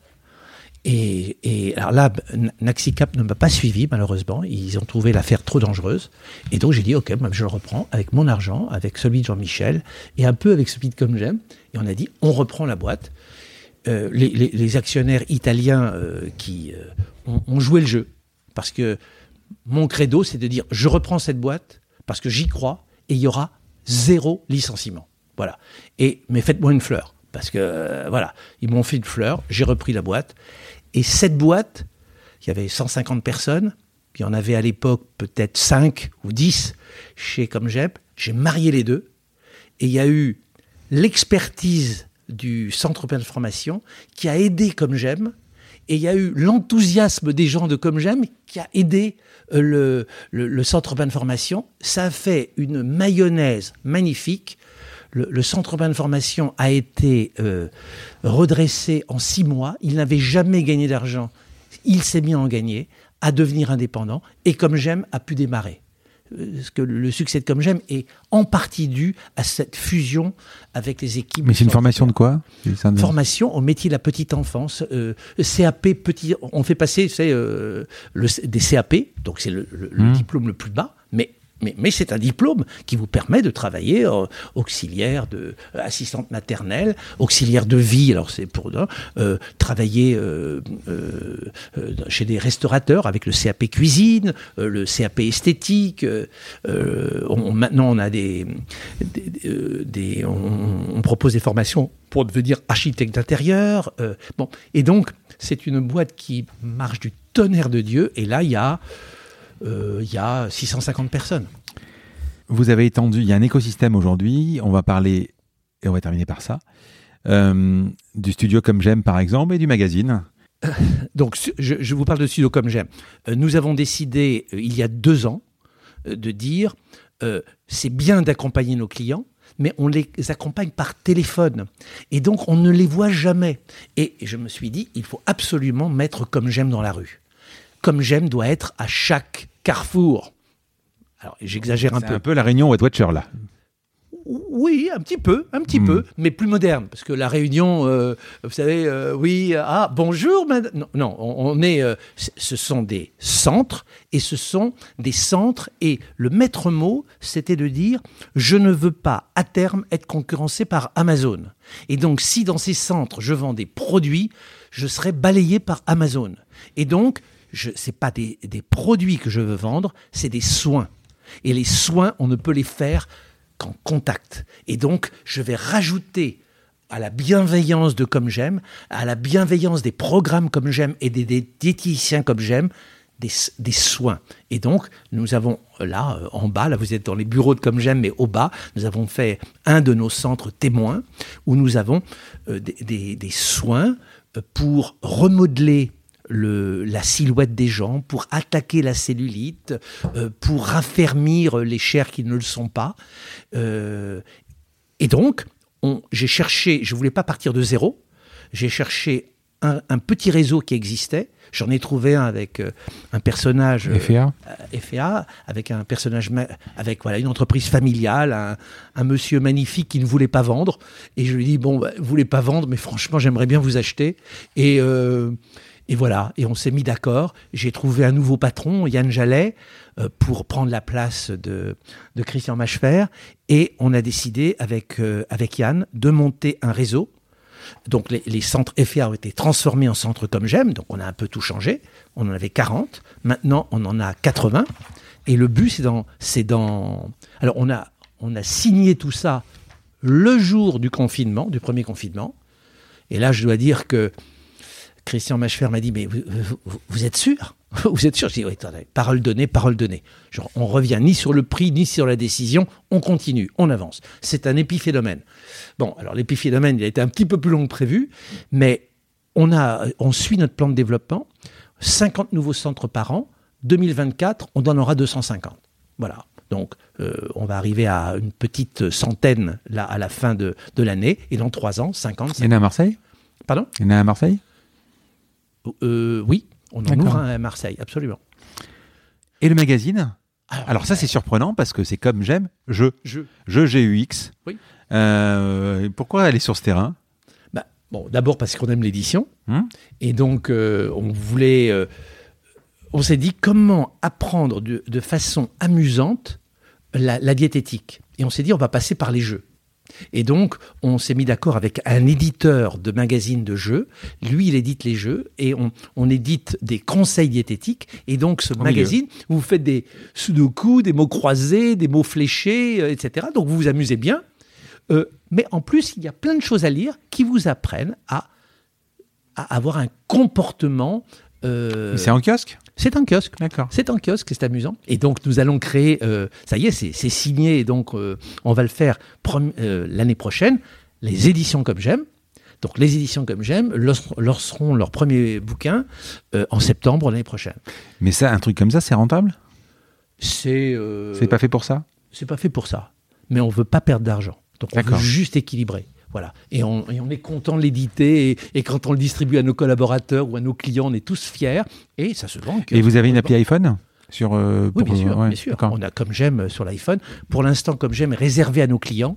Et on va, on va l'ouvrir euh, prochainement à, à, tout le monde. Quand vous voyez le chemin parcouru et surtout euh, la notoriété de la marque, vous vous dites, euh, on s'est quand même bien débrouillé euh, je répondrais oui, mais je n'utiliserai pas le mot débrouillé. Voilà, euh, on s'en est bien sorti parce que, waouh, euh, je, je, je, parle souvent de la force de l'inconscience. Plus d'un aurait arrêté. Ouais, ouais. Je, je, dois dire, euh, on est passé près du gouffre et euh, et voilà, il faut, il faut, euh, vous savez, on dit toujours persévérance, persévérance, persévérance. Voilà, c'est si vous voulez être entrepreneur, c'est la première qualité que vous devez avoir. Persévérance. Voilà. Et, voilà. et moi, j'ai rajouté à ça peut-être. Euh, voilà, j'aime bien la, tout ce qui tourne autour de la confiance. Je, je, voilà. Il faut à la fois douter et avoir confiance. Voilà. Et donc, persévérance. Et donc, je suis fier. Je suis très fier de ce qu'on a fait. Vous bossez euh, avec vos trois enfants. Vous en avez quatre, mais trois avec, euh, qui sont dans, dans l'entreprise. Plus mon gendre c'est comment de bosser avec. Euh... Euh, alors, je vais, je vais dire la, la question différemment. Euh, J'allais vous poser la question c'est comment de bosser avec ses enfants. Euh, au bureau, vous n'êtes pas le papa, vous êtes le patron. C'est vous vous adressez à, vos, à, à, un collaborateur ou à vos filles euh, Comment ça se passe? Vous voyez ma question enfin, je, veux dire... je, je la vois très bien. Euh, Qui êtes-vous au bureau? Je suis vraiment pas le papa. Hum. Et j'espère que je ne suis pas le patron. Je suis un miroir. Je suis un miroir dans lequel on peut se regarder et qui aide. Et donc, on vient voir le miroir quand on a une question et je renvoie la balle. Je suis quelqu'un qui renvoie la balle et qui dit, tiens, pourquoi? Qui pose des questions, qui peut aider à, trouver des solutions. Et donc, faire ce jeu-là avec mes enfants, parce que je le fais avec tout le monde, mmh. euh, mais avec mes enfants, euh, c'est magnifique parce que euh, on se connaît, on, s'adore, euh, je les vois grandir, mais je suis certainement pas le, pas le papa. Voilà, mon fils, alors le, mon, fils Arthur, qui est le jumeau de Mathilde, lui m'a dit clairement quand je lui ai dit viens travailler dans le groupe, etc. Il m'a dit non, moi je suis pas un fils à papa, non non non, moi je travaillerai pas avec mon père. Et donc on a monté une affaire ensemble, mais c'est lui qui l'a finalement l'a développé, a tout fait, et il est totalement indépendant. Il est là, euh, au même, il est dans le même immeuble, mais il vit sa vie et de temps en temps, il vient me voir, il me pose deux trois questions, je lui réponds, euh, voilà. Mais c'est son affaire. Euh, même chose pour mon deuxième fils, Victor, qui, euh, que j'ai réussi. Il, était en train de faire carrière euh, en Chine, à Shanghai, à la suite de ses études. On, voilà, on lui avait proposé un, super boulot en Chine, cinq ans en Chine. à un moment donné, j'ai eu l'occasion de lui proposer de revenir. Il a accepté de, prendre ce pari et, on, a fait. Voilà, il travaille maintenant chez Comme J'aime et j'en suis vraiment très, très, très content. Et il y a, y, a, y a, la confiance, mais j'ai confiance aussi dans tous les collaborateurs. Donc c'est. c'est là, là c'est le papa qui va vous parler. Je suis attendri de les voir grandir. Et je les vois grandir professionnellement. C'est-à-dire que quand Mathilde a commencé, elle était dans une réunion, elle n'osait pas parler. Maintenant, waouh, waouh, c'est moi qui n'ose plus parler. D'accord? Voilà, elle est formidable. Question perso? On y va? Allez. Quel est votre rôle chez, euh, chez Comme J'aime? Chez Comme J'aime, j'ai plutôt un rôle de, de poil à gratter. Et, euh, et peut-être de, de, patron du développement. Voilà. Qu'est-ce qu'on peut faire de nouveau? Faisons. Euh, voilà, je suis sans arrêt, je suis l'homme impatient de Comme J'aime, en disant Mais bon sang Qu'est-ce qu'on fait de nouveau? Euh, Comment on avance? Comment on change les choses? On ne va pas assez vite. Voilà, voilà c'est uniquement ça mon rôle. Vous avez, euh, si je calcule bien, 72 ans? Je sais pas. Je suis né en 49, mais euh, bon. C'est peut-être ça. La retraite, c'est pour les vieux? Malheureusement, non. À mon avis, la retraite, c'est pour les gens qui ne peuvent plus travailler. Hmm. tous ceux qui peuvent travailler, qui ont, qui ont la santé, etc., mais qui ne s'arrêtent pas. Parce que moi, c'est une discussion que j'ai souvent avec mes amis qui, eux, sont partis en retraite et qui n'ont pas compris. Enfin, en tout cas, moi, je ne travaille pas. Je joue. Je fais du sport. C'est un sport. Il faut gagner une compétition, un match. Moi, le match consiste à résoudre un problème. Donc, on me pose un problème, je le découpe en tranches, je le simplifie et je le résous. Mais parce que vous êtes, euh, vous êtes passionné. Vous savez, moi, je travaille quasi, je, travaille, je pense un peu plus que 12 heures par jour. Hier, justement, on en a parlé, je vous ai dit un truc, je rencontre euh, Stéphane Soumier, il y a un épisode qui va sortir bientôt, et il me dit, euh, avec le podcast, tu gagnes quoi? Et je fais partie des rares podcasteurs qui fait autant d'écoute, qui, qui a décidé de pas le sponsoriser. J'ai pas envie. Parce que c'est des messages, c'est des comptes à rendre, etc. Parlait de levée de fonds. Moi, j'ai pas envie de faire ça. J'ai envie de rester indépendant. Bon. Mais je dis, c'est ma danseuse. C'est ma passion. Je veux dire, bien sûr que j'ai passé du week-end entier pour venir à Paris comme ça, interviewer quatre personnes. J'ai pas, mais c'est du plaisir. C'est du plaisir. Et travailler, moi, aujourd'hui, moi, je, le dimanche soir, j'ai hâte d'être le lundi matin pour aller bosser, quoi. Ça va, j'ai pris deux jours de repos, tranquille. J'ai fait mon sport, j'ai fait ceci, j'ai fait peut-être mes podcasts, mais c'est du plaisir, quoi. Bah, dans quelques, dans quelques mois, quand vous aurez 72 ans. Euh, Merci pour les mois. je, je, vous encourage à continuer, à continuer. Voilà, parce que c'est. Bon après sans faire c'est un hygiène de vie. sans faire de politique et du tout du tout c'est pas l'objet du tout. Quand on parle de l'allongement de la retraite de l'âge de la retraite ben moi je m'en fous en fait. Moi je suis euh, tant que je suis valide tant que je suis bien bah, si je dois bosser jusqu'à 70 ans voilà.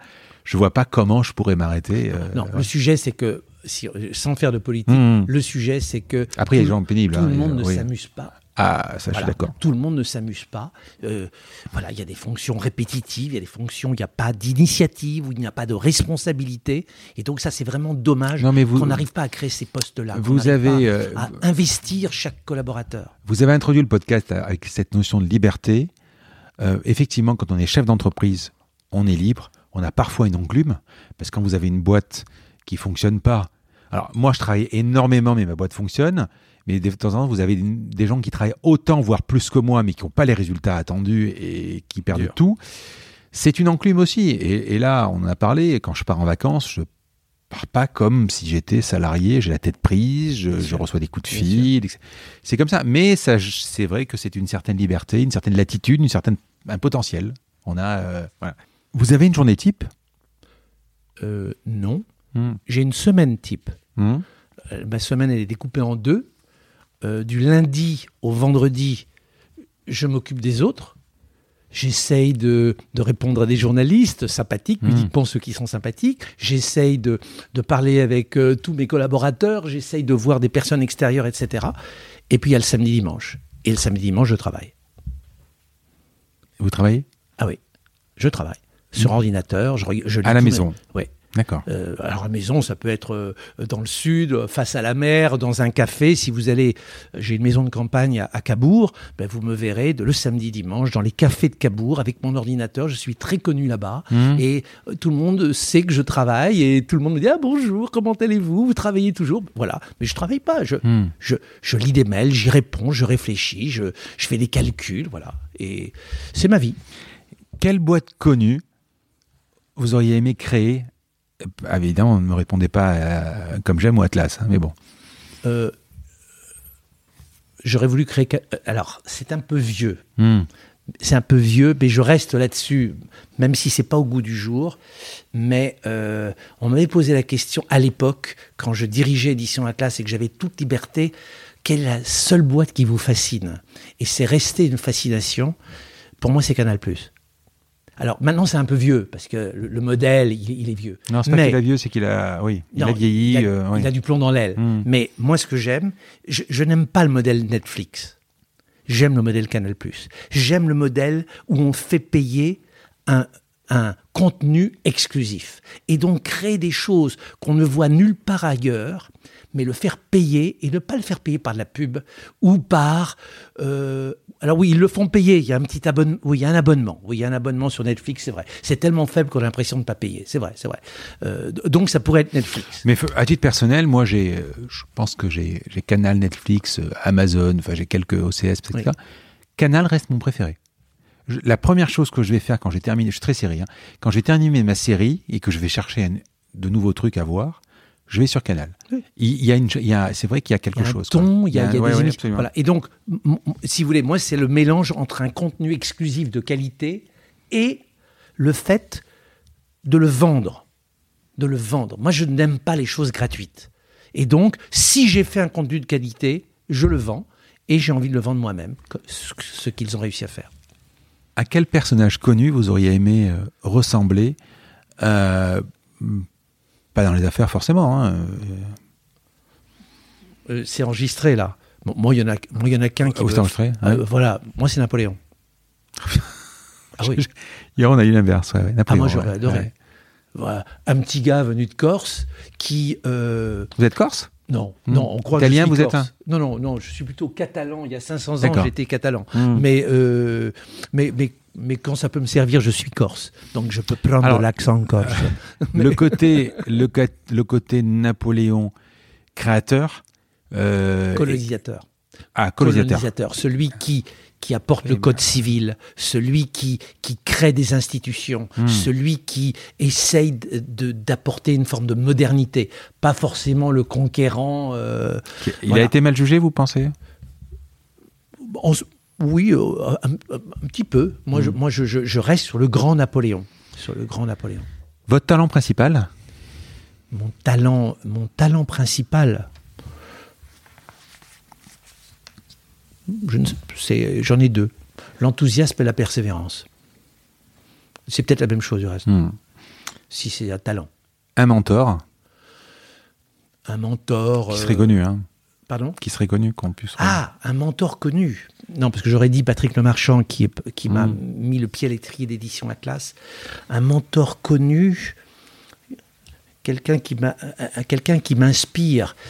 Euh, à l'époque, c'était Rocard. Vous l'avez rencontré? Non, D'accord. non, mais il m'inspirait beaucoup. C'était ma période où j'étais un peu de gauche. Maintenant, ça ferait sourire. Mais bon,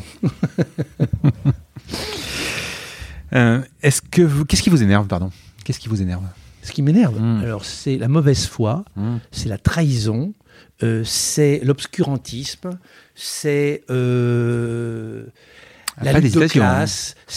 Pas, d'hésitation, vous envoyez direct. Ah oui, non, non, Mm. vraiment, euh, tous les gens avec qui on peut pas discuter et qui, et qui ne sont pas francs du collier, ah, ça je déteste.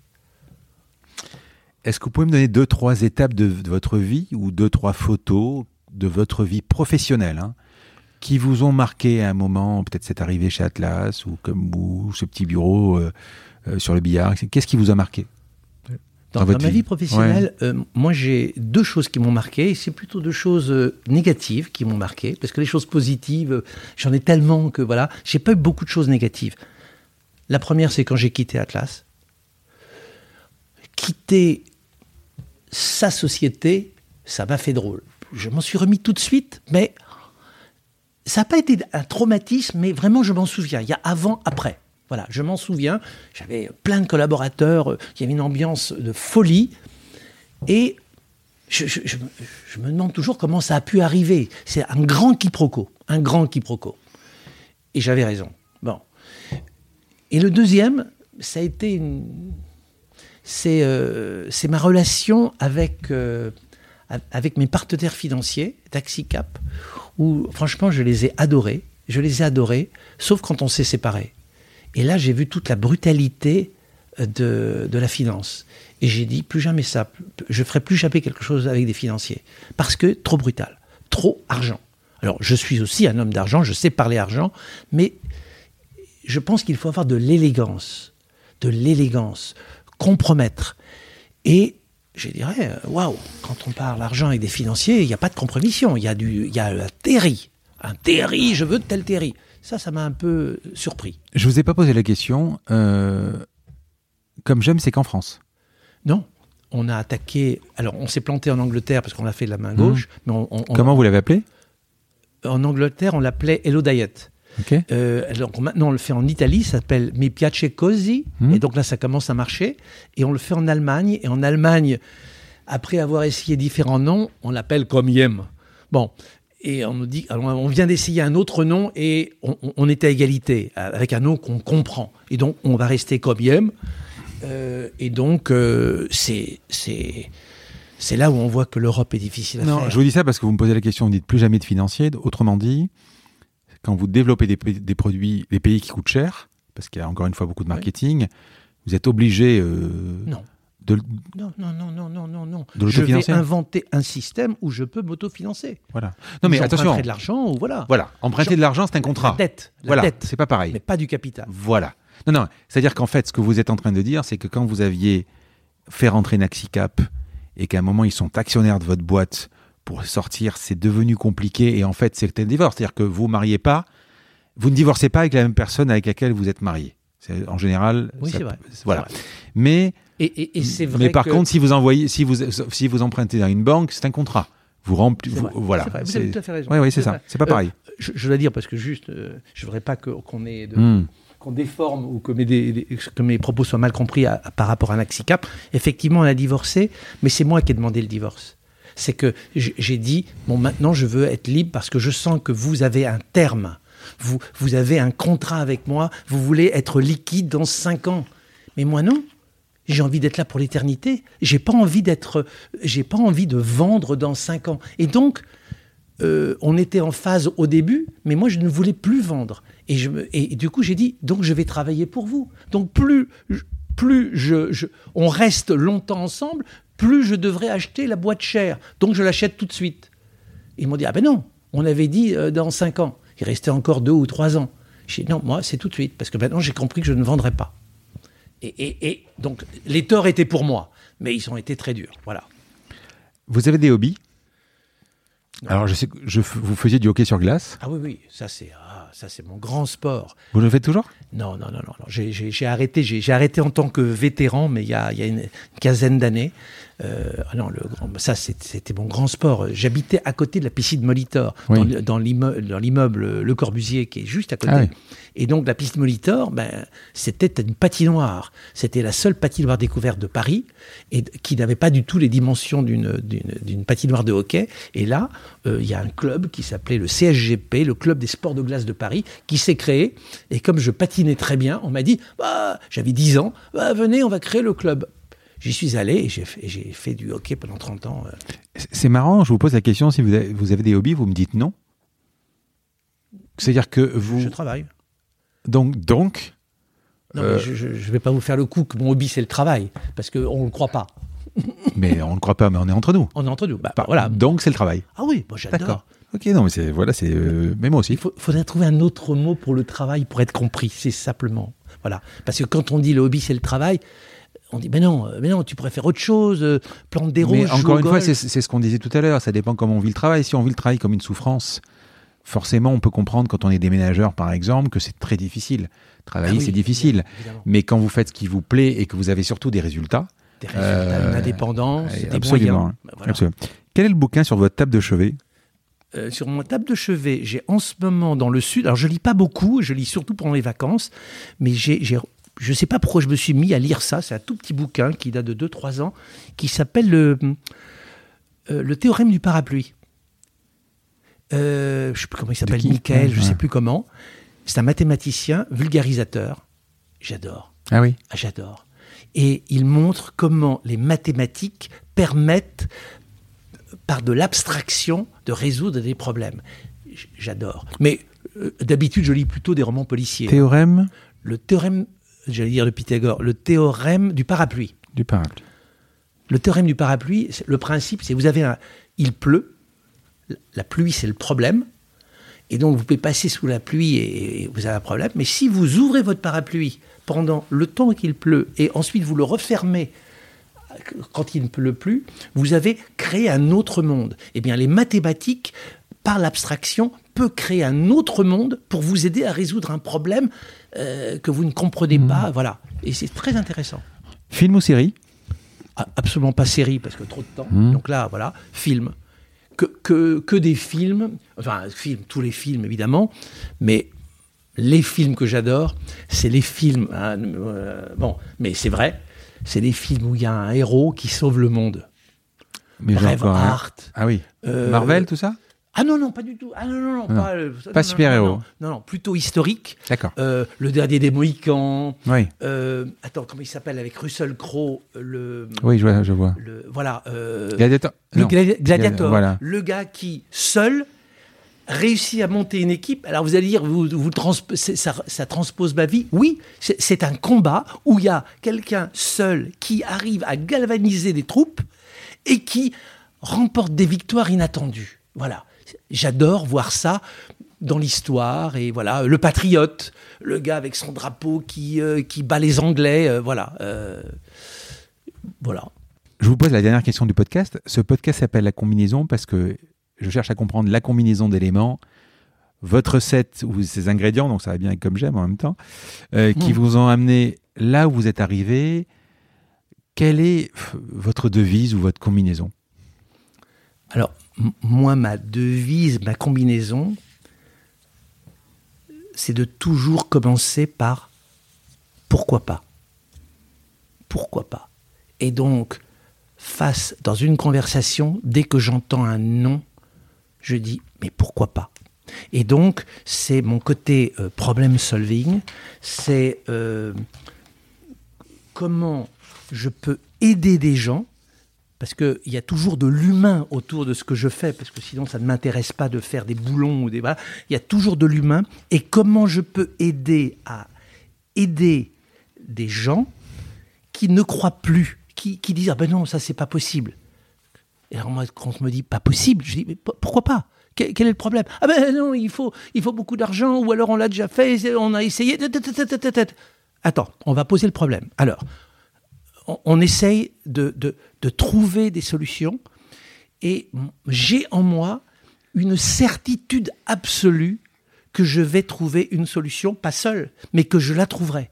Et donc, je ferai d'une d'une montagne qu'on ne peut pas euh, escalader une multitude de petites collines que, que j'escaladerai une à une de manière à solutionner le sujet. Et une fois que j'ai solutionné le sujet, à ce moment-là, je, je, le fais savoir. C'est assez fréquent. Euh, je l'ai rencontré euh, sur des boîtes comme euh, Conto. Vous voyez qui est Conto, la, banque. Ah, oui, oui. Alan, la, mutuelle, où ils, ils arrivent sur des marchés qui sont énormes. Une banque, une mutuelle, créer une start-up pour faire ça.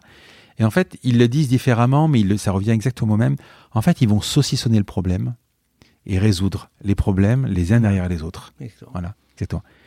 Bernard, c'était un plaisir. Par-dessus tout, ce que j'ai vraiment apprécié, mis à part votre sympathie et votre, votre avenance et votre, votre enthousiasme de m'avoir reçu assez rapidement, etc., c'était cette passion et euh, qui transpire vraiment de nos échanges, de, votre, de votre façon. Je veux dire, on dirait que vous parlez de votre boîte au premier jour, quoi. C'est euh, voilà, je comprends, je, vous comprends maintenant. C'est hyper agréable. Je vous remercie Frédéric et si vous voulez que je vous rende l'appareil, je vous interviewerai avec plaisir parce que euh, je ne sais pas si les gens vous connaissent, mais vous êtes un homme de passion et moi, les hommes de passion me passionnent. Alors, avec plaisir pour l'interview. Cela dit, j'ai fait, j'ai fait ma cinquantième sur moi. Et vous, j'ai une vie qui est rigolote, vous verrez si vous. je vous enverrai le lien de l'épisode. À bientôt. À bientôt. Je vous remercie d'avoir écouté cet épisode.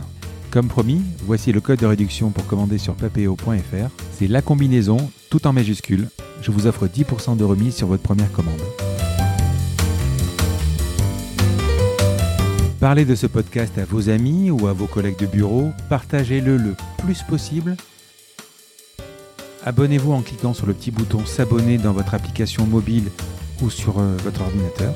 Ainsi, vous serez averti dès qu'un nouvel épisode est en ligne. Je sillonne la France pour vous proposer de nouveaux invités. C'est vraiment beaucoup beaucoup de travail. Ce n'est pas mon métier, vous l'avez peut-être compris. C'est une passion que je pratique en dehors de mon job.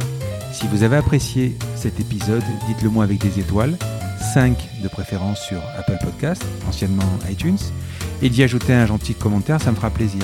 Ça me permettra également de remonter dans les classements. Et puis si vous n'êtes pas Apple, c'est pas grave, parlez-en autour de vous. Partagez sur les réseaux sociaux, c'est prévu sur votre application de podcast préférée. Enfin, vous pouvez vous abonner sur lacombinaison.fr pour être averti dès qu'un nouvel épisode est en ligne.